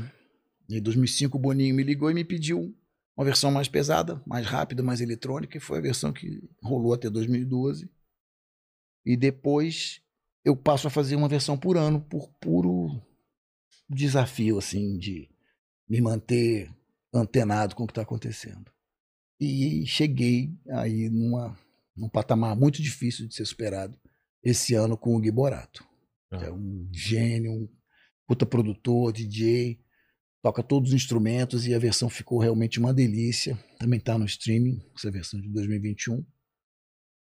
E não tem como, vai chegando no fim do ano eu já vou pensando numa outra versão, mas estou muito feliz com essa.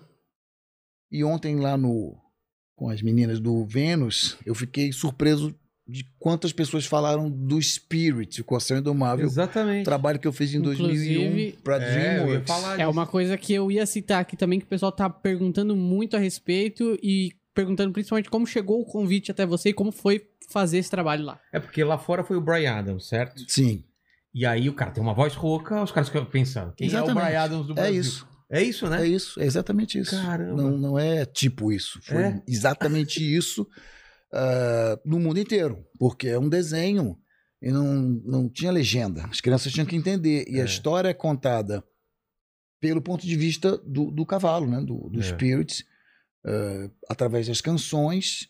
Quando ele está pensando e tal, é o Matt Damon. E as canções foram escritas pelo, pelo Fred Zimmer, que é um pica das galáxias de Hollywood, das trilhas sonoras, tudo que você imaginar, Minions, o Diabo, tudo é o Fred Zimmer. E pelo Brian Adams, que cantou as músicas. Então, a DreamWorks procurou um Brian Adams em cada país. Era ti- tipo Liga da Justiça, assim, um Sim. representante dos. E- Aliás, você nunca gravou Br- Brian Adams, né? não, Olha só. poderia gravar. Quer É. dizer, gravei sete de uma vez no, no projeto É, do Spirit. Mas música dele mesmo. Música né? dele não. Poderia gravar. Ele foi uma crítica que eu fiz quando eu era jornalista, do É mesmo? Cuts Like a Knife. Falei muito bem, gostei muito do disco. E o que aconteceu? Eu, poxa, fiquei super lisonjeado na Itália. Foi o Zúquero. Quem conhece o Zúquero? O Zúquero é um puta cantor É. de blues, um cara.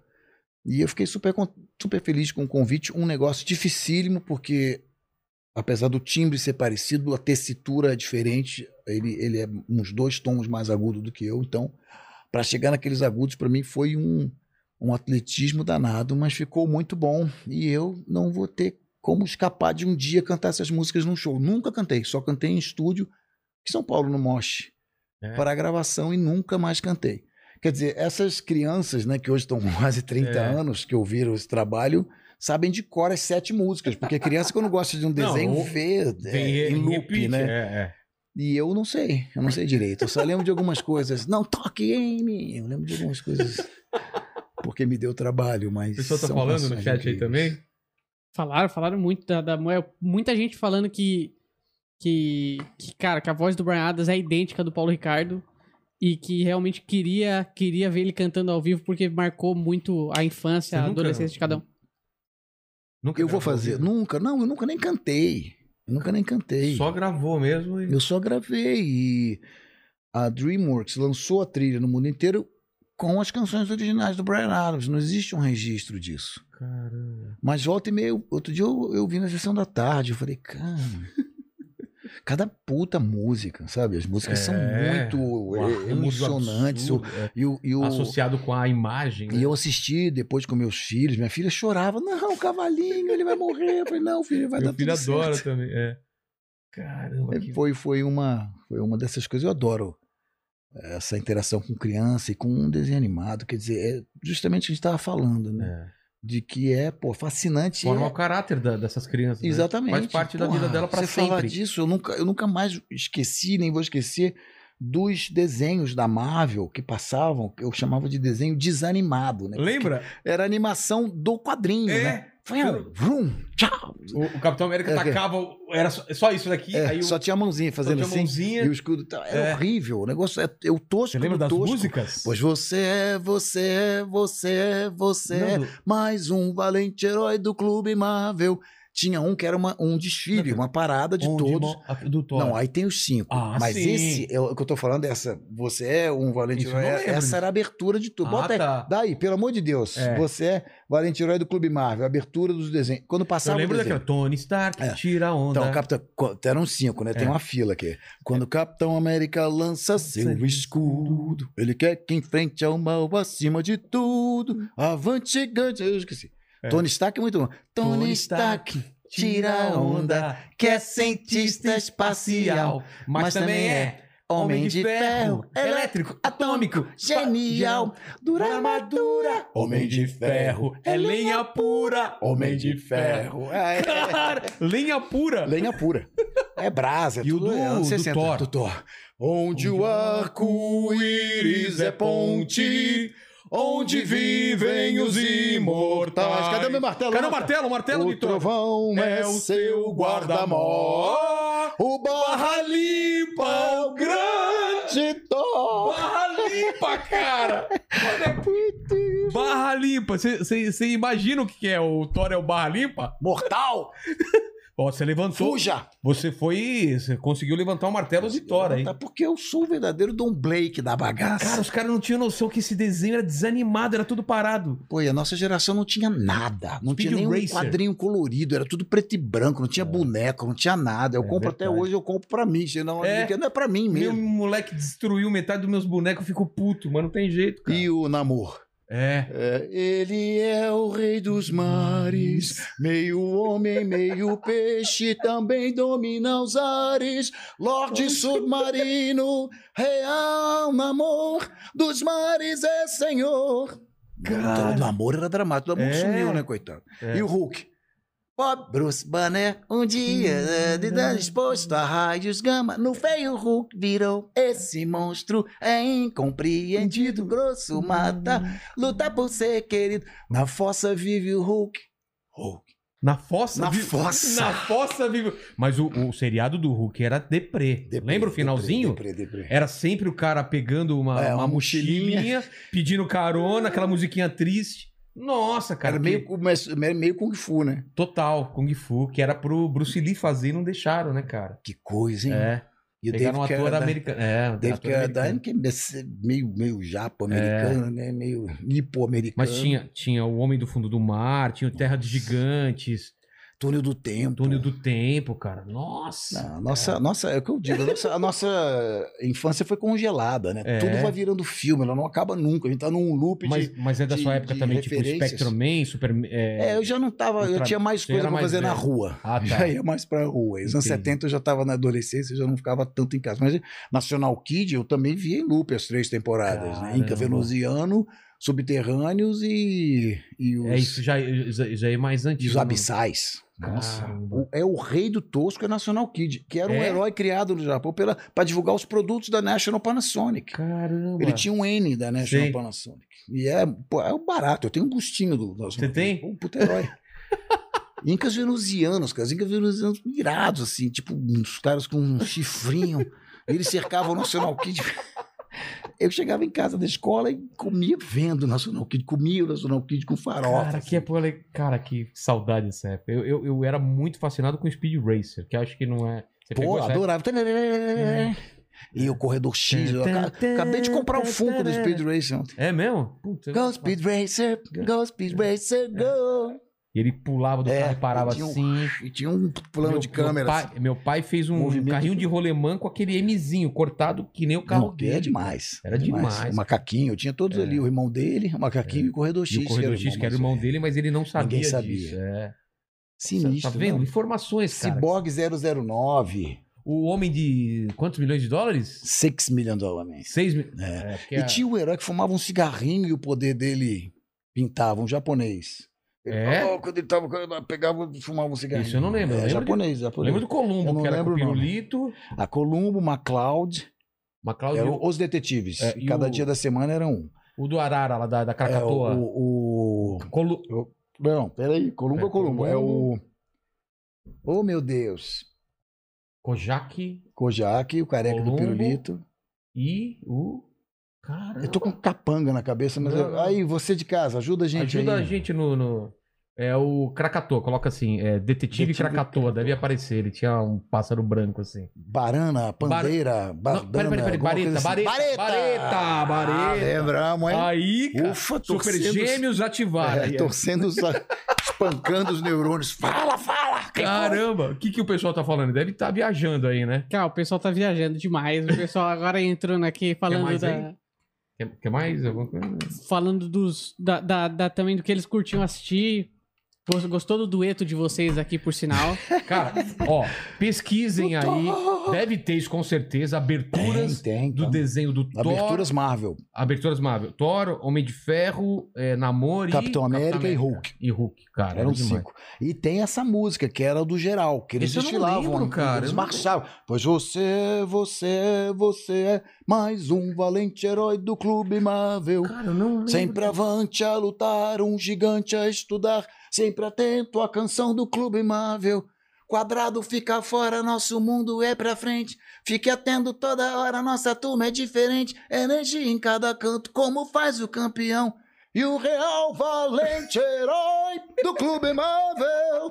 Eu falei, caralho. Quadrado era o cara chato. Quadrado era o cara, Quadrado, é o- não, é o você nerd, quadrado, é o nerd. é. Você é um- Quadrado fica Você é fora. um quadrado, cara. Você é um cara quadrado. Você, tipo, né? É, porque tinha o Square, né? Era tradu- É. Eles traduziam, né? Mas não conseguiam fazer uma versão. Os tiras estão chegando, Os tiras, macacos me exatamente. mordam, né? Céus!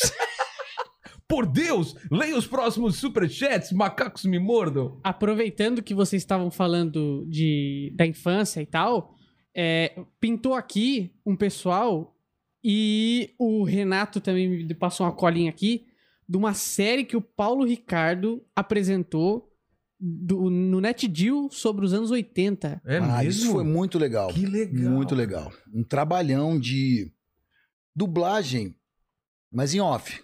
Só a voz Tá. do documentário. Voice over. Do- é. De um documentário super completo sobre os anos 80. Tipo, política, música. Cara, onde tá isso? No Nat, no Net Fox, passou no- Cara, na eu quero Fox aqui. isso. E eu fiquei, pô, era, passou, era uma semana, assim, cada dia um episódio, tipo Reagan, a invenção do Walkman, a invenção do Run DMC, é, é, Jane Fonda e, a, e, a, e o, né, o, o physical, o workout, É. tudo, muito legal. Que bom, esse foi um, foi um trabalho que me deu muito prazer e tô, tô assim, Deve ser estranho tipo pra de você coisa- ver quando explodiu festas anos 80. Pô, Cara, isso foi a minha vida. Agora a galera tá como. Porque quando era moleque era festa anos 60, é, é, né? é, Bailinhos anos 60. E agora é anos 80 é o. Quando, quando sai Stranger Things, Sempre. por exemplo. Deve dar um- uma é. saudade, né? De ver aquele reconstrução daquele cenário de shopping, de como Exatamente. É a impressionante como isso foi. E no mundo inteiro, né? E se É. você ouvir hoje ah, The Weeknd, esse Blinding Lights, é totalmente ahá. É totalmente o, o Take On Me. É. E o Blinding Lights é. É, é- Como é? Eu tô com um ahá na cabeça, não consigo cantar. O Ahá, o Ahá voltou e ficou? Ou Não. foi só uma. Não, o Ahá, ele é muito presente, fez muito sucesso no Brasil e toca assim nos flashbacks, tudo que é rádio, mas eles não voltaram, não. Parece que ouvi dizer que o, que o Morten, né, o vocalista, fez um Masked Singer lá na, na Suécia. Falaram, Dinamarca, foi uma banda meio dele. montada, assim, de caras bonitinhos? Ou foi. foi... Não, acho que não, era um trio, né? Era um trio, É? nem é, acho que era uma coisa meio nerd, assim, meio Entendi. meio rock set. Sei, volta e meia os países nórdicos surgem. surge alguma coisa, é, É. explode. Eu gostava muito, fez muito, Gostava, fez muito for sentido. Pra caramba, gostava. Mas agora assim, a gente passou por um período onde essa coisa de synth e tal, e ficou meio estranho, né? Música eletrônica. Eu tava vindo numa fase de parcerias com DJs e tal. E eu voltei um pouco pro violão e comecei a tocar muito violão. E agora, amanhã mesmo, vamos fazer esse show, voz e violão. Daqui a pouco sai o CD voz e violão. No Rádio Rock Café em Ribeirão Preto. E aí fazemos sábado o Rádio Pirata 35 anos aqui em São Paulo na áudio e 25 de setembro o Voz e Violão no Teatro, que é esse Palácio das Artes de Belo Horizonte, que é um templo da música É. brasileira. Então, é, é engraçado como, de muitas maneiras, né, a pandemia trouxe uma interiorização e uma É. volta às raízes de muita coisa. Então, o que, que adianta eu ser baixista, ter uma banda de rock, se eu não tenho um baterista para tocar comigo? né? Exatamente. Então ficou tudo um pouco mais tranquilo, né? A gente ouvindo Mas tá voltando agora a fazer show ou já Voltando fazendo? agora a fazer Agora, show. né? É, eu Começou fiz faz pouco. lives, fiz duas lives muito legais. Depois fiz uma terceira live em estúdio, duas lives em casa, lives Sim. de três horas, conversando com as pessoas, recebendo pedido de música dos amigos. Pra você foi tranquilo a pandemia ou bateu uma certa. Não, agonia? chegou. Tem, teve momentos, né? Porque assim, eu faço isso há 35 anos. Eu, como a gente fala, eu, eu curti um momento em casa. Eu nunca parava em casa. E Por eu um momento gosto de estar em casa. é. Teve- Por um momento foi legal. Mas quando chegou no final do ano passado, quer dizer, eu, eu ia fazer esse show, que eu vou fazer sábado, no- na sexta-feira, 20 de março de 2020. Caramba. Eu fiz Curitiba 7 de março, fizemos Porto Velho, dia 13 de março e E dia aí 20 eu ia fechou. fazer. Aí fechou o guichê. É. Quantos Falei, shows você tinha visto? "Não, Eu perdi tinha uns 60 30 shows. Eu perdi shows. 60 é, shows. tinha uns 30 De comédia assim, que foi caindo assim. Alguns você falou, não, vamos, vamos jogar mais pra Remarcar. frente. É. Mas aí viu que não. Não, não, não tinha, ninguém sabia o que, era mais É. pra frente. Mais pra frente eram três meses, era um absurdo. É. Ah, seis meses era um negócio. Ah, isso aí. Que que Olha é? aí que legal. A abertura Ah, do anos 80 do Net Geo. dá pra ver aqui? Dá, o, o brilho tá um pouco alto só. Tá parecendo meio esbranquiçado. Como que faz aqui o brilho? Do- Arrasta do canto direito pra baixo. Da- do, do canto direito alto. Bem do cantinho. Aí. Tá. Olha o brilho. A noite vai ser boa. Aqui, agora melhorou? Na madrugada, vitrola rolando um blues. Trocando de biquíni sem parar. Tocando de biquíni sem parar. Já viu? É, É. anos 80, brilho, Claudio Zoli. Eu entendia trocando de biquíni. É, exatamente quem conhece o BB King, né? Era É, muita, BB muita King. sofisticação. Trocando BB King. Trocando de biquíni. E aí, quando parou esse show, eu falei, não, É. peraí, não. de jeito nenhum. Era cara. 15 dias? Não, não, mais Não, 15 dias. mais 15 dias. Eu falei, É. não, deixa eu gravar. Galera, aquele show da áudio, então, em junho, ficou para 15 de junho. ah! Aí vai chegando o junho, fala, ó, aqui então, em outubro. A gente Aí, acreditou realmente que aí chegou no fim do ano, aí foi dando um desespero. No final do ano, pra mim, voltaram alguns shows e depois parou de novo. Pra você nem isso. Voltou a marcar e É. desmarcou. Não, foi Exatamente. isso, exatamente. É. Quando você. Quando parecia que tinham. Não, o final do ano a gente tava animado. Falava, Tava "Putz, animado, Vamos voltar tava no... Ufa, Aí veio chega, o começo né? de Aí ano, veio uma um coisa terrível. pior ainda. Foi a pior parte, eu acho. É. Essa desesperança de março, abril e maio, e você fala, porra, eu vou fazer áudio finalmente quando? 4 de setembro. Puta que pariu. 4 de setembro era assim, tipo século 30, É. né? Cara, tanto que quando, quando a gente pensa em ano, parece que o 2020 não aconteceu. Que você... Não, ano passado, só que você tá falando Cancelaram 2019, 2020. não é 2020. É, 2020 não aconteceu nada. Não aconteceu nada. Foi o ano que, que, Que não a ampulheta parou. É, o, O dia em que a terra parou. Não tem essa música é do Raul. É do, do dia que até. É. É, do Raul, né? Eu imagino um viajante do tempo, o cara fala, não, 2020 eu co- ele corta, não vai voltar pra 2020. Não, só que Raul, nem Raul, com, com seus delírios, é, Krieg Rabandolo, podia supor que era o ano em que a Terra parou. É. Foi um dia, O Um ano, ano. que a Terra parou. um ano e meio, na Cara, verdade. era uma sensação de guerra sem ser guerra, né? Todo mundo É. com medo em casa. Essa música, essa música eu recomendo se vocês quiserem ouvir o meu meu testemunho, meu relato sobre esse período sombrio da pandemia, chama Tempo de Espera. Também está no streaming. Pô, vou ouvir, não vi ainda. É uma Tem- música é é meio sobre Dylan, meio Beatles, é sobre Tá. isso, sobre estar ali, o que, que realmente importa num, num momento em de- né, que você não tem perspectiva de nada O e que, que, tal. você, que que você fez? Você se voltou a você. é, você Eu comecei a tocar sobre- violão, que era uma coisa que eu sempre adiava, porque eu sou baixista, É. né? Mas um baixista sem baterista é tipo um. Como eu vou dizer? É um, é um drink sem álcool, né? Uma coisa assim. Sei, é. Não. E eu comecei a tocar violão, então me deu, finalmente, depois de. Tri... Eu sempre resisti muito, mesmo o nosso projeto que a MTV não foi um acústico, porque eu falei, nós não temos nada de acústico, nós viemos justamente do, Do eletrônico. do eletrônico. Então, pela primeira vez eu comecei a curtir, a redescobrir as canções, reler as canções de uma forma realmente eh, despojada, minimalista. E funcionou muito. Então, estou fazendo esse show com o Ícaro no violão, eu, eu e ele fazendo, resgatando algumas coisas do blues, o slide, coisas que eu curto, sempre curti.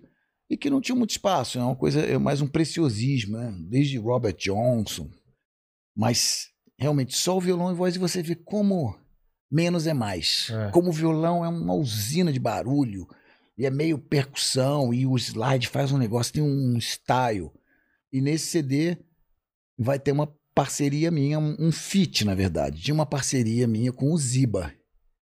Em 2015, quando eu lancei esse, esse CD que se chama Novo Álbum, que eu fiz uma música para minha filha e tem meu filho na capa, meu médico me perguntou se eu poderia ouvir um- umas demos do filho dele.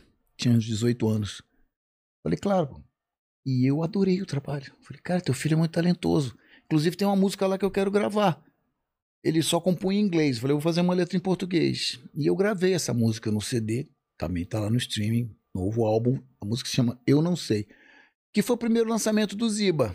Que, sei lá, três anos depois ia estourar no mundo inteiro com a Caramba. Loki e o Now. Caramba. E agora eu convidei nesse CD, o Voz e Violão, o Ziba para fazer um feat cantando essa música. Entra nossa em primeira contato com a gente, parceria. né? Pra, pra trazer o Ziba aqui. Olha só, agora lembrei. Ziba é um querido. Fala E o pai ele. dele, falei longamente com ele ontem no telefone. É um especialista, um imunologista, então sabe tudo sobre do aspecto médico né, dessa pandemia. É um cara legal para trazer também. O Zé. Barros fala muito bem e A gente trouxe é o um, doutor um, um querido. Gustavo Cabral. Gustavo Cabral pra falar sobre isso. E mais, mandíbula?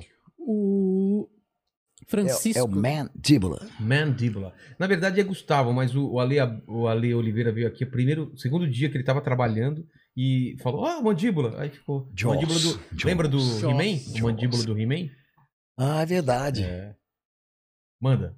O Francisco. He-Man é um absurdo, né? A- a- a- o poder da o poder de- resiliência do O He-Man. poder dele era ficar, ficar bronzeado. Lembra? Ele era já bombado. É aí ele levantava, ele levantava a espada e ficava bronzeado. Pelos poderes de Grayskull. O- e ele ficava Grey. É, ficava bronzeado, bombado. Inacreditável. Era o homem do, do, do bronze artificial. né? Exatamente, ele criou o bronze artificial.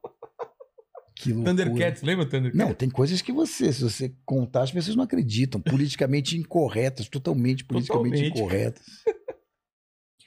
O Francisco mandou aqui uma pergunta falando qual que é a relação do, do Paulo com o Humberto Gessinger, considerando que o Deluxe já tocou nos Engenheiros e que eles regravaram Rádio Pirata.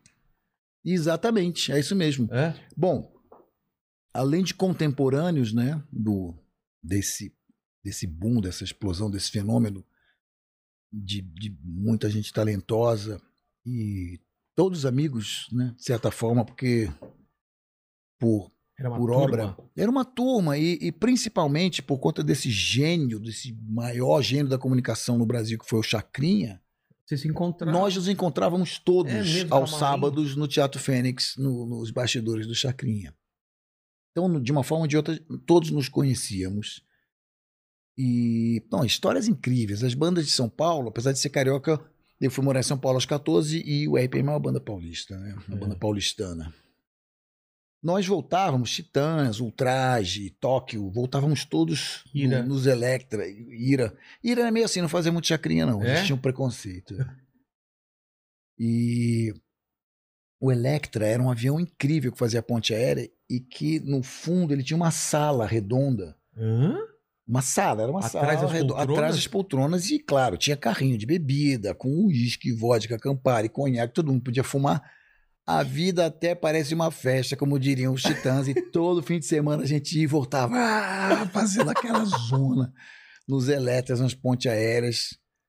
E são lembranças incríveis. O Humberto era, sempre foi meio ligado com Porto Alegre, o rock gaúcho, né? Nenhum Humberto, nenhum de nós, também É. um grande amigo querido, Teddy Ele Correia. teve aqui, cara. Pô. Humberto, Não, Teddy. É, Humberto, eu não tô conseguindo chegar nele. Você tem- não, o Humberto é, é Capricórnio, mas ermitão, É? né? Ele não quer fazer show ainda esse ano, que eu, que eu tenha notícia. Temos é, empresários em comum também, e fomos do mesmo escritório Tá. é, nos anos 90. E aí a gente se via mais e nós morávamos no mesmo prédio na Lagoa. Eu, Humberto e Tony Garrido. Caramba! E Adriano Esteves e o Marco Rica. É o Rio de Que Janeiro. doido. cara. 4.300 da Veio Epitácio aqui a, Le, Pessoa. a Leda Nagli ontem também contando que todo mundo se esbarrava. Era, Todo mundo. era o Toquinho, né? E, o- e o- e o, o- aliás, o, o Vinícius de Moraes. O que, que ela falou? Cara, era uma galera que não tinha nada a ver, né? Jornalista com músico. Sim, na noite, no- Baixo Leblon. É. O Rio é. O Rio é isso, né? E aqui é meio espa- mágico. espalhado, né? Não, você não encontra É, pessoas. havia esse, esse. Houve esse momento, né? Desse. Dessa efervescência da noite paulistana no começo dos anos 80. E É. aí era incrível, assim, a gente não sabia quando ia terminar, assim, muita coisa boa, muita gente, muita casa noturna, muita coisa acontecendo. Madame Satã, por exemplo, estava com um amigo meu ontem, o fotógrafo Rui Mendes, que fez mais de 200 capas do rock nacional. Tem, tem um Raul Seixas gigante aí que está no prédio da, do centro, é incrível. E a gente tava falando, cara, eu acho que foi a primeira vez que eu vi o Cazuza acanhado, foi no Madame Satã. Por quê? Porque o Cazuza era super extrovertido É. e tal. Mas o Madame Satã tinha uma jaula que tinha uma mulher que ficava comendo repolho. Literalmente ela comia o repolho mesmo? Literalmente, era uma mulher que ficava na jaula a noite inteira comendo repolho. Em cima, assim, não era. Nossa, em cima. Sei. De vez em quando ela. Dava um grito, aí voltava, como todo mundo voltava a beber. Então, num lugar, que nem o Chacrinha, entendeu? Você chega no lugar, o apresentador é um senhor de 60 e poucos anos vestido de noiva. É. Você não é muito louco, esquece. Pega uma senha. Você pode ser o Cazuza, você pode É, ser o, O, o Lobão. o Lobão. Você não é muito louco, você não é mais louco que o Chacrinha, você não é mais louco que a mulher repolho. Que a mulher que tá comendo repolho vestida sua, de leopardo. Exatamente, é uma coisa, a mulher era... Parecia aquelas, aquelas mulheres, sabe daqueles filmes dos anos 50 de terror, com umas Sei, coisas sei. meio de onça? E mulher, aquela mulher de... A mulher de, de oito pés de altura, six feet woman. Sei, sei. Era uma coisa assim. Monga, a mulher. Monga, exatamente. Então a gente ficava, né? era- e, e eu tinha essa, essa amizade com o Humberto. E quando ele fez o Rock in Rio, ele me chamou, ele regravou o Rádio Pirata e me chamou para cantar, que foi um momento incrível que eu, pô, é, tá eternizado aí, tanto nos, É. nos vídeos quanto no DVD e no CD do 10 mil Destinos ao vivo. E é um querido também, um, um grande compositor, cantor, baixista, um Letrista, grande eu gosto nome. muito, é, é, das exatamente. O letrista que tem, porra, uma legião de, de fãs que sabe de cor. É tipo essa, essa geração, né? Que, É, o pô, a gente. Renato Russo. É. né, a gente, sei lá, a gente teve ainda uma estrutura de ensino no Brasil, né? Depois a coisa ficou muito pulverizada, muito É. difícil. O nosso ensino é um dos piores do mundo, né? Exatamente. Uma vergonha. Isso, isso é uma vergonha, Uma vergonha. como diria o Boris Casoy. Mas quem, quem mais você era próximo desse, desse, desse cenário, assim? Você falou do Cazuza, falou do. do... Eu era, o mais próximo era o Cazuza mesmo. É? Porque Apesar dele ser do Rio e você. Então, mas eu ia todo fim de semana pro Rio e eu ficava na casa dele, que ele morava com os pais ali em Ipanema. Então você convivia ficava com, hospedado com o Lobão ali. também, porque eles. eles Não, ele se encontrava assim, mas o, o Lobão já. era o outra. Lobão, é, o Lobão ficou, né? Ele pegou uma. Ele pegou uma, uma velocidade, a velocidade vertiginosa da É. queda, né? Como se diz, ele foi um outro e tem um, um, enfim, não era uma coisa do convívio. Eu ficava hospedado na casa do Cazuza, diferente. é? Acordava, tomava café, almoçava, a gente ia pra praia, bababá, e saía pela noite, ia por baixo. O Lobão já tinha uma, uma coisa mais vida bandida, né? Sei. Então, Mas você convivia com o pessoal do Barão Vermelho também? Convivi, eu vi tudo isso. Caramba. Eu, eu tinha 18 anos, né? E o, o Frejá é basicamente da minha idade. Frejá, Cazuza é mais velho. O Cazuza Era era quatro velho. anos mais velho que a Tá. gente. E eu, eu E é vi tudo pessoa- aquilo de perto, cara. A nossa, nossa curtição era, pô, tava em São Paulo, o Barão ia fazer show, eles se hospedavam ali no, no Hilton da Higienópolis. E a nossa, nossa grande coisa, assim, era pedir três banana split, milkshakes, Nossa! Muito ah, louco! Aquela orgia de banana split. falava, nossa, tudo por conta da gravadora, sabe aquele negócio? Os caras ganhando Uau. dinheiro, falando, vamos dar, dar prejuízo. não, não foi ainda na fase ganhando de bom dinheiro. Assim, Não? show no Vitória Pub, Ah, tá. showzinho e danceteria. Tava Tava começando. Tava começando. Eles estouram mesmo quando o Ney regrava Pro Dia Nascer Feliz. Aí Tá. eles uf, adquirem uma dimensão nacional e tal. Mas eu vi tudo acontecer. Ele era filho de um, de um, de um dono de do presidente da Som Livre. É mesmo? O grande João Araújo, o Big John, presidente da Associação Brasileira dos Produtores de Disco, a BPD. E um cara super poderoso né, no mundo da música. Tanto que o, o, o Barão não é contratado pela Som Livre, apesar dos esforços do Ezequiel Neves. Ele, ele assinou com a Warner. Caramba.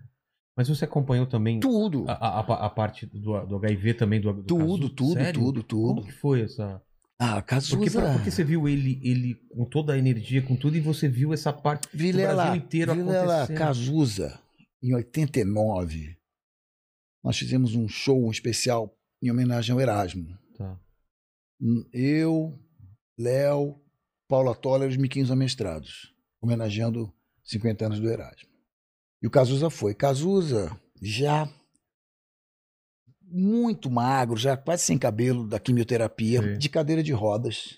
Caramba. Já não, sempre na cadeira de rodas, com um enfermeiro forte. Cazuza assim, ó, com um copo de uísque. Ah, isso aqui tá uma merda, vamos embora pra outro lugar. Fumando Hollywood, tomando uísque. Cazuza não teve um minuto de. Não, eu acho que eu Ai, tenho eu- muito balde, não sei. Não. Até Ele o fim, um pé na jaca. Que maravilhoso isso, cara. Deitado, gravando o último disco burguesia, ele já gravava deitado, ele não conseguia nem sentar mais. Caramba. A burguesia fede. Morreu atirando. Cara, foda. Cara, que Eu lembro na casa dele, eu tava na casa dele depois do show, a gente foi pra casa dele. Passamos uns três lugares, sempre achava que tava um saco, vamos pra casa, vamos pra outro lugar. Ah, isso aqui tá uma merda, vambora. Aí eu tava lá, bota aqui, ó, botei uma música nova, eu quero que você ouça, bota aí ó, o cassete. Eu, isso aqui, não, não, volta mais. Ah, caralho, essa porra, você não tá achando a música aí, caralho, deixa eu fazer essa porra. Dando esporro, sabe? Cazuza, porra. Cazuza é uma força da natureza, cara. Quem Ui. conviveu com Cazuza, nada se compara a Cazuza. Tanto que Renato só assume né, a sua sexualidade quando Cazuza já tá ali É, no front né, dessa. exatamente. E, da- e Renato, ele é russo. Um pouco por causa do Rousseau, né? Do Em Busca do Tempo Perdido. É, E um muito por causa do Vitor Russo, que só anos depois eu, através do documentário, fui conhecer um dos grandes militantes pela quebra das patentes do HIV, dos remédios Ah. e medicamentos do HIV. Tem um documentário incrível, aquele- naquela, naquela caça às bruxas, né? O, o- o HIV era considerado um câncer gay, né? E havia exatamente. na, Quando na começou América isso, né? de Reagan, né? Um movimento muito reacionário e, e- e preconceituoso, né? Total. E esse cara foi um, um carinha assim, tipo um mini Fred Mercury, assim, com um bigodão, um militante muito aguerrido que conseguiu avançar muito na, na luta dos, dos direitos dos homossexuais naquela época. Então o Renato era russo assim, ninguém sabia direito, mas depois teve a história do Renato, que foi lá cantar comigo e que foi em janeiro, fevereiro de 96. Em outubro, ele simplesmente decidiu parar de tomar o coquetel de AZT. Ele poderia ter tido uma vida longa É, como soro positivo, como muita gente tem, mas ele simplesmente. decidiu. É. Então, são caras incríveis e eu tenho uma, uma lembrança de um- uma noite que a gente se encontrou na, na porta de uma, de uma casa noturna no Rio, chamado Barão com Joana. Chegamos os três ao mesmo tempo e nos abraçamos e ficamos ali gritando e pulando, que nem uns aborígenes, assim, uns 15 minutos ali de puro, pura catarse, bromance. Sei, tô ligado. Cara, É, isso é, isso é emocionante. Vai ver, eu acabei de, de dar um depoimento aí para um. Fala, que- fala. Não, eu ia falar se você pensa em escrever alguma coisa sobre essa época, né? É, eu não, eu não sei, talvez tipo com Keith Richards, lá pelos 70 anos, agora eu- me parece que tá tudo no, no meio do filme, assim, eu não tenho nem Você não cabeça para parar e falar, tá tudo no meio É. do episódio. Mas o, o, o Renato vai. Bom, Cazuza já deu origem a grandes filmes, aliás, É. o Daniel Oliveira fez um papel, um, porra, um- uma coisa inacreditavelmente né, real. Fez um Cazuza bom, é. perfeito. é. Tem algumas coisas que não eram bem aquilo, mas o filme, de um modo geral, foi uma bilheteria do ano. É. E, enfim, peças de teatro, peça, é, museu, exposição. Cazuza e Renato são, são, enfim, fonte eterna de inspiração para todo mundo. E eu acabei de participar de um, de um especial que vai sair na Globoplay, a quinta estação do Do- sobre o Renato, sobre os 25 anos da morte do Renato esse ano. Então são, são caras que sempre me acompanham. Eu acabei de. a- Acabei não, né? Em 2019 É, isso que eu falo, parece eu que é o ano fiz passado. um EP com quatro coisas do Cazuza, quatro clássicos que também tá no streaming. Quais? O Tempo Não Para, Ideologia, Exagerado e Pro Dia Nascer Feliz. Porra, Então, são, é, são, são, é uma obra inteira. Eu já fiz um show inteiro de Cazuza na Hebraica, a pedido da Hebraica, com orquestra e banda. Uma loucura, assim, meses de ensaio para um único show. Mas é uma coisa que eu tenho vontade de fazer de novo. Tem muita coisa. Mas agora eu estou focado nesse voz e violão e no Rádio Pirata que volta à estrada depois de um ano e meio. Vamos pras últimas aí. Ah, tia- tá atrapalhando o quarto. Oh, Desculpa. meu Deus. Desculpa, desculpa. Vai, transforma num cajado agora. É. Vilela, é, o pessoal aqui está. Você deve imaginar, não sei agora se durante o papo você se recordou dessa história, mas o público está efervescente. Ah, eu tinha que perguntar. Que é- ah, graças que é- a Deus você lembrou. Que é a parte 3 de uma grande saga. Tem uma saga aqui, tem uma saga Paulo Ricardo. Saga. É, uma saga. Algum dia. Tudo começou. Saga, saga Tiba. É, conte. Tudo começou. É que eu não quero entregar a história. Veio aqui três integrantes Sim. do. Eu acho que eu preciso eu fa- fazer uma pergunta primeiro e depois eu explico. Faça, por favor. Alguma vez você abriu a sua mala ou a sua valise, Valise. e tinha merda dentro? Não. Não. Os caras falaram que cagaram. Não, não, pera, pera. Peraí, conta a história. Confundiram, o, o- É, conta a história. confundiram a mala. É. Paulo Ricardo, você tem certeza que nunca nunca se encontrou com corpos estranhos dentro de alguma eu me mala que encontro você com de... corpos estranhos todo dia. É o que mais tem. Porque o pessoal do café com bobagem E não foram só um, É. foram seis Foram que seis. confirmaram essa história. que cagaram. Na sua mala, num Vamos camarim. ter que achar em quem foi, né? É. Porque uma, isso não faz sentido. Uma mala nunca vai pro camarim. É, então. Existe Era uma vali- um uma case pasta, com um as roupas, case, as, roupas, as roupas do show. Talvez não foi ele que abriu, entendeu? ser. É, roupa de show não chama roupa, chama figurino. É, E é uma coisa que você só usa no show. Você não sai aí pela rua com um figurino. né? claro. Com ombreira. Nunca fui no shopping com ombreira, aquelas roupas, né? É. Então, era uma coisa. Obrigado. É uma coisa que já a história já não faz sentido, porque não tem a minha mala. Eu não levo a minha mala com a minha meia e cueca pro camarim. É um- tem é é, uma- um case. É um case. É o case que tem, enfim, as trocas de roupa, Sei. tem toalha, tem eh, tudo que a gente usa no show, né? Cada um com a sua coisa. Tem caixa de som, eh, Bluetooth, não sei o quê. Tem ah, minha mala nunca vai pro camarim. Então, infelizmente, se tivesse existido, eu teria maior prazer em cortar, porque uma merda a mais, uma merda a menos. É, pô! Não Às faz a menor cagaram diferença. Na, na mala errada, né? Cagaram na mala errada, Alguém mano. levou essa mala aí cagada, achando que era do Paulo Ricardo, né? Só explicando aqui, o Ivan disse que você tava bonito demais pra sua idade, que ele ficou horrorizado e que ele fez questão de só por isso ir lá na mochila que supostamente era sua e Sim. fazer um cocô dentro. E depois disse Lembra ele... daquele cocô que vendia um cocôzinho É, de o resina? cocôzinho daquele. Não, mas disse ele que fez e que ele tinha o controle do intestino pra fazer naquele É, momento. cara, isso é uma Porra, incrível. Isso é mais, é mais, mais mentira bizarro. do que É, fazer mas é bizarro. numa mala. Quero né? cagar agora. Não é assim, né? Não, eu vou cagar dois Dois centímetros. centímetros aqui, ó. Pá! E dar aquele arremático. É, cara, eu tava, tinha esquecido dessa E história. diz ele que ainda misturou as roupas pra dar uma, Pra dar uma espalhada. um migué ali Ah, pra... mas aí é, é destruir toda, toda, Toda- né, o é, shape do. shape do é, negócio. não, olha só, Ivan. Ivan é o nome do meu avô, tá? Meu avô materno, Ivan Yoé. Cagou na, na, na Mas assim, errada. você é, deve ter sido, sei lá, ou do Roger ou do Lobão, que É, tiver daqui a pouquinho, exatamente. parece que você tá com delay da entrevista. Pergunta pro Lobão, é bem capaz de ser do Lobão. O, o Pedro Júnior perguntou aqui, falou, Paulo, boa noite. Boa noite. Você já revisitou alguma, alguma das músicas daquela demo de 94, como Raios X e Tempo de Espera, por exemplo? Ou pensa em aproveitar mais canções daquela demo? Olha, eu tenho um baú, né? Eu tenho, na verdade, são umas caixas de CD que eu já tinha em cassete que eu converti. Muitas vezes as músicas surgem eh, com anos de, de maturação. E você tem uma ideia, é uma, é uma boa ideia, mas você não consegue concluir a música. Ela fica E guardada. ela fica guardada. Boa, eu escrevo, parte A, legal, Tá, ok. hibernando lá. Assim como esse disco que acabou não saindo de 94, tem demos aí de coisas que seriam boas músicas, mas eu acabei. A gravadora queria uma outra coisa e nós estávamos felizes com aquele repertório, mas acabamos rompendo, não fizemos o álbum. E essas canções ficaram aí em demos que foram vazaram assim, são coisas nossas que não foram gravadas nem lançadas.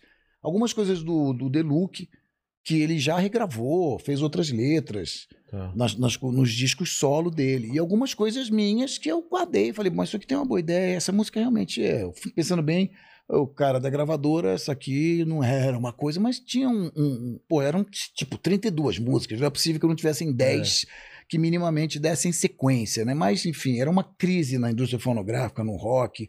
Esse ano de 94, 95 foi muito difícil. O sertanejo estava totalmente explodido, os amigos, Leandro e Leonardo com, com um especial na Globo. E o rock caiu, assim, num, cai- as vendas caíram drasticamente, ficou tudo meio assim, a gente meio dividido.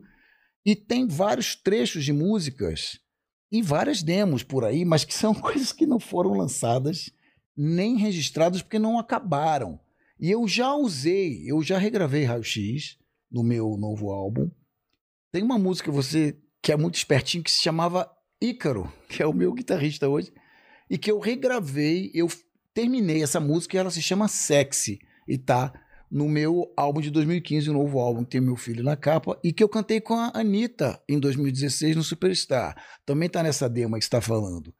Tem uma outra coisa que era um trecho do, do, do Nando, o Deluxe, que eu adorava. Vamos refazer aquilo? Ele falou, ah, eu já fiz uma outra letra, já virou uma outra coisa. Então, é, Lavoisier, nada se... Tudo se, né? É, nada se- se perde, tudo se transforma mas é, tem muita coisa e tem muitas ideias. E Tempo de Espera tem realmente um, um refrão que era um bom refrão, mas eu não gostava do A, então eu não lancei. Quando eu finalmente tive um bom A, aí as coisas, os gêmeos ativaram e a canção é, Forma de uma. toma, toma forma e ela nasce com a letra e tudo mais, como deve ser.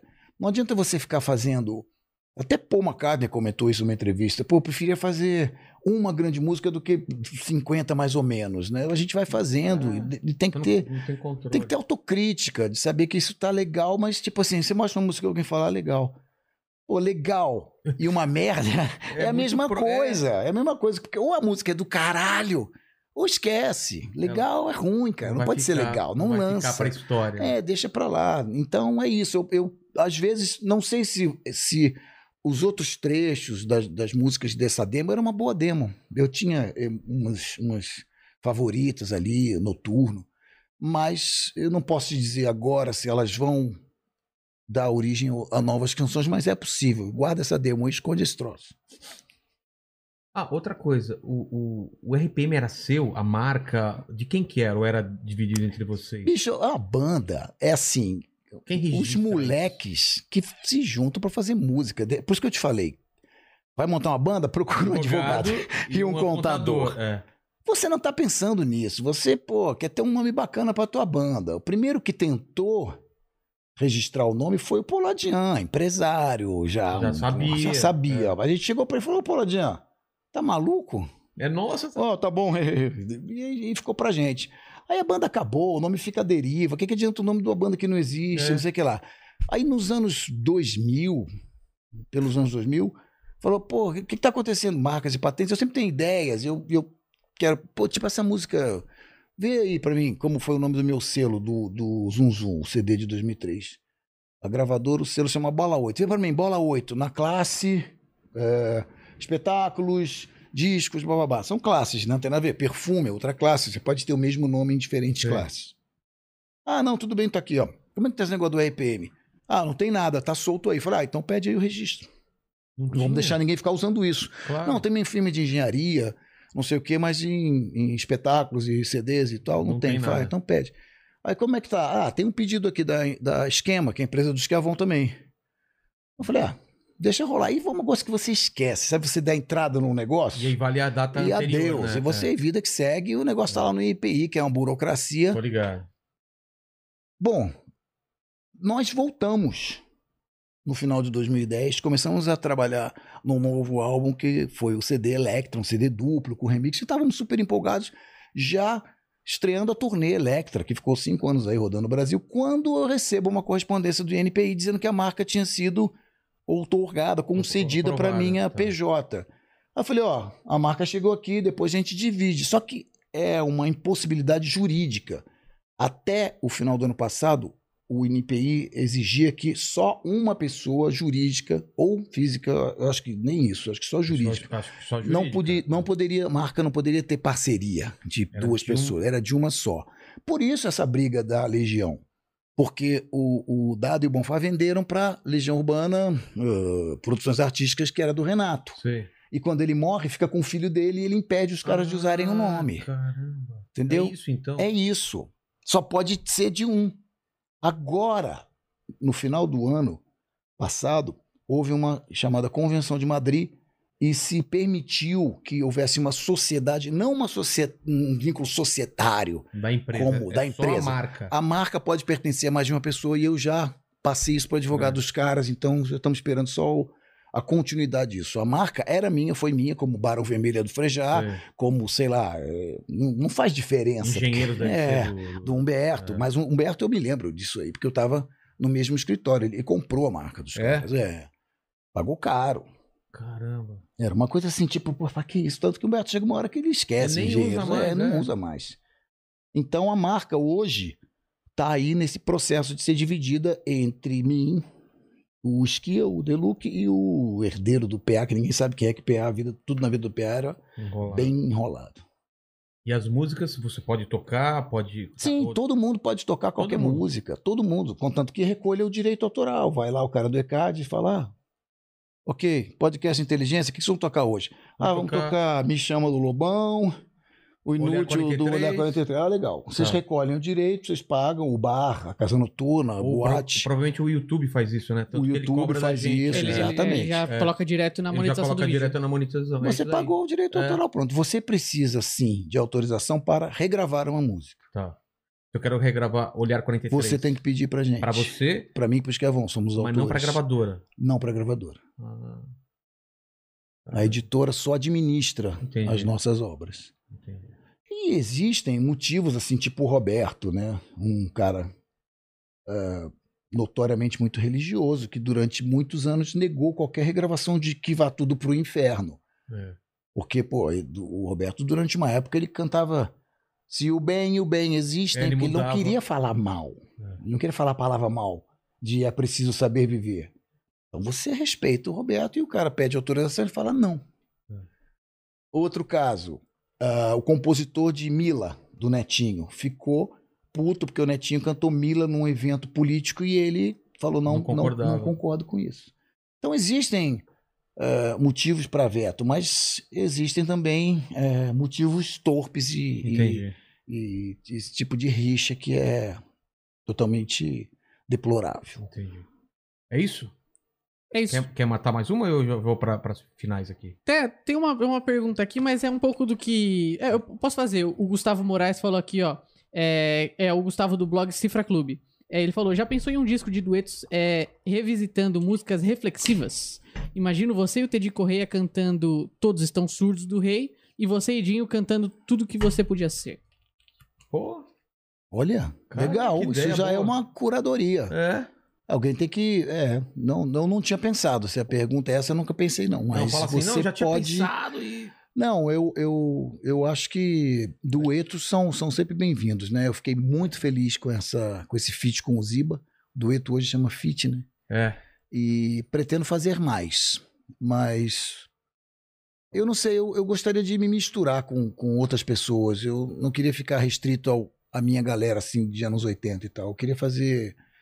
É, trabalhar com gente nova, assim, tipo Ziba. Fazer um assim. trap. né? É, é. Por, por que não? Por que não? né? É, uma coisa que, que fosse, né, cross. Desafiar também É. musicalmente. né? Mas a ideia é boa e as músicas reflexivas são sempre bem-vindas.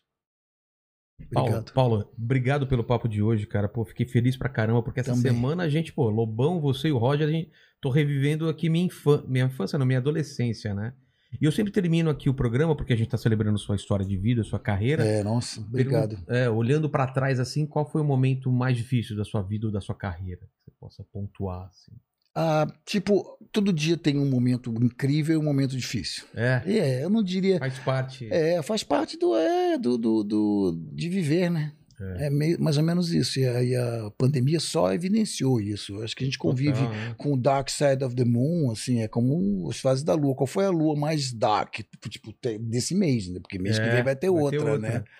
Então, é uma coisa normal, assim. Eu acho que eh, a gente fala de o brasileiro tem que matar o leão por dia, tem todas as dificuldades de ser, de estar vivo num período tão maluco, de estar vivo e ser brasileiro num período tão difícil, de tanta É. polarização, tanto ódio, de, pô, todas as dificuldades de todo mundo, todos agora, por exemplo, ah, eu tava fazendo exercício, me machuquei, tô com dor nas costas, não Vai sei o que lá. fazer agora É, acupuntura. e- espero, acho que o cara desmarcou, né?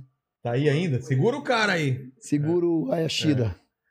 E, enfim, todo dia tem um dia que eu falo, pô, isso aqui foi horrível. Aí tem uma boa notícia, eu uau, que do caralho, isso aqui vai acontecer e tal. Então, eu não me lembro, assim, de nada muito. Eu, eu sou, pelo contrário, eu sou muito grato de poder trabalhar com o que eu amo, E- e- e- de trabalhar com entretenimento, de poder cantar, compor. Eu acho pensar uma isso coisa, se você maravilhoso. fosse americano... Minha vida não seria assim. É, não, é, minha vida não seria assim. Sim. Mas o que aconteceu com a Grande Edmota.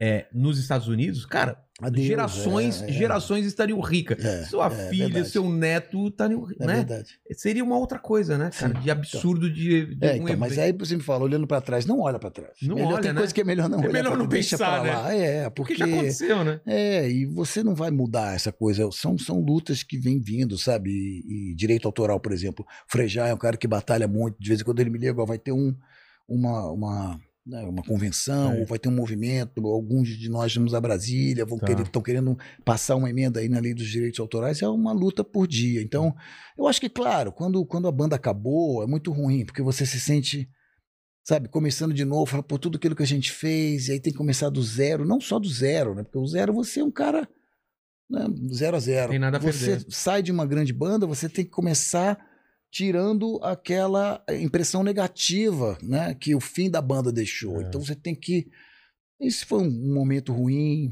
mas não- pensando É. bem assim, eu não tenho não tenho nada, no regrets. É o que eu digo, tem momentos ruins, bem difíceis todos os dias, mas são faz parte. Faz parte, Faz parte. totalmente. É, E tá na vida de todo mundo. Não- É. eu acho que o entretenimento é até uma, uma área no Brasil onde nós somos privilegiados, porque a música brasileira é respeitada no mundo inteiro. Tá? Eu acho que se, né, se você for pensar nas artes plásticas ou no teatro e tal, as pessoas têm mais dificuldade, os números são É. menores. Fora os grandes artistas, né? O Vic Muniz, Então, Adriano tempo É difícil, cinema. É. Então, eu acho que ah, ser brasileiro já é, já é um trabalho bastante. A segunda pergunta é o seguinte: é, você é um cara imortal, que a gente já sabe, né? Você tem Sim. 190. É o Munra. Então, É, um- como é que chama espíritos- aquele cara do. Um, Qual? o Christopher Lambert. É o. Highlander. Um Highlander. Highlander. Você é um Highlander, mas iremos morrer um dia. E aqui, quem voltar nesse vídeo, porque nossos vídeos, nossas, a sua música e o- todos os vídeos vão ficar pra sempre na internet. É Quem voltar pra cá 180 anos depois pode ver quais são as suas últimas palavras. Quais seriam as últimas palavras de Paulo Ricardo? Seu epitáfio. Valeu. Fui. Fui. E a terceira pergunta, se você tem alguma dúvida, eu acho que muitas, né? Se tem uma dúvida, uma pergunta não respondida ainda. Uma pergunta não É, respondida. dúvida que você tenha, né? que ainda você fica matutando. com- Ah, tem várias. E elas se renovam. Ao mesmo tempo, quando você acha que você já resolveu É, uma, surge uma outra. Pode ser pequena, tipo, por que que no, no milho com manteiga os caras dão margarina, como Márcio Balas? Não, eu fico, eu fico pensando assim, é, eu sempre penso nas, nas. Existe uma frase que marcou, já falei em várias fases da minha carreira, que é uma Sim. frase muito marcante de um cara que morreu com, sei lá, uns 28 anos, um poeta tropicalista. E é uma, uma frase maravilhosa. Ele é, ele é parceiro de Gil e Caetano, o Torquato Neto. Tá. E ele tem uma frase maravilhosa que é: existem várias maneiras de se fazer música e eu prefiro todas. Então é sempre uma dúvida muito grande quando eu vou abordar uma canção, um show, porque tem tanta coisa e eu gosto de tanta coisa. Eu gravaria um disco de sambas. Caramba. Eu já gravei Vinícius, já gravei Roberto, já gravei Caetano, eh, já fiz esses covers todos, desde Stevie Wonder. Então, é, é, cada, Cada, cada, escolha que você faz Cada são mil coisas que são mil possibilidades. É, O que, que eu vou fazer agora? Mais soul music? é. Ou vou mais uma coisa mais hard rock? Eu tô vendo o rock voltando, vai me dando um tesão. É, são, e eu sou libriano. Libriano é péssimo em tomar decisão. Libriano é agora, né? É. Libriano é agora, 23 de setembro, É. vira Libra. Agora estamos em Minha mãe é Virgem. 26 de setembro. Gal também, Gal também? 26.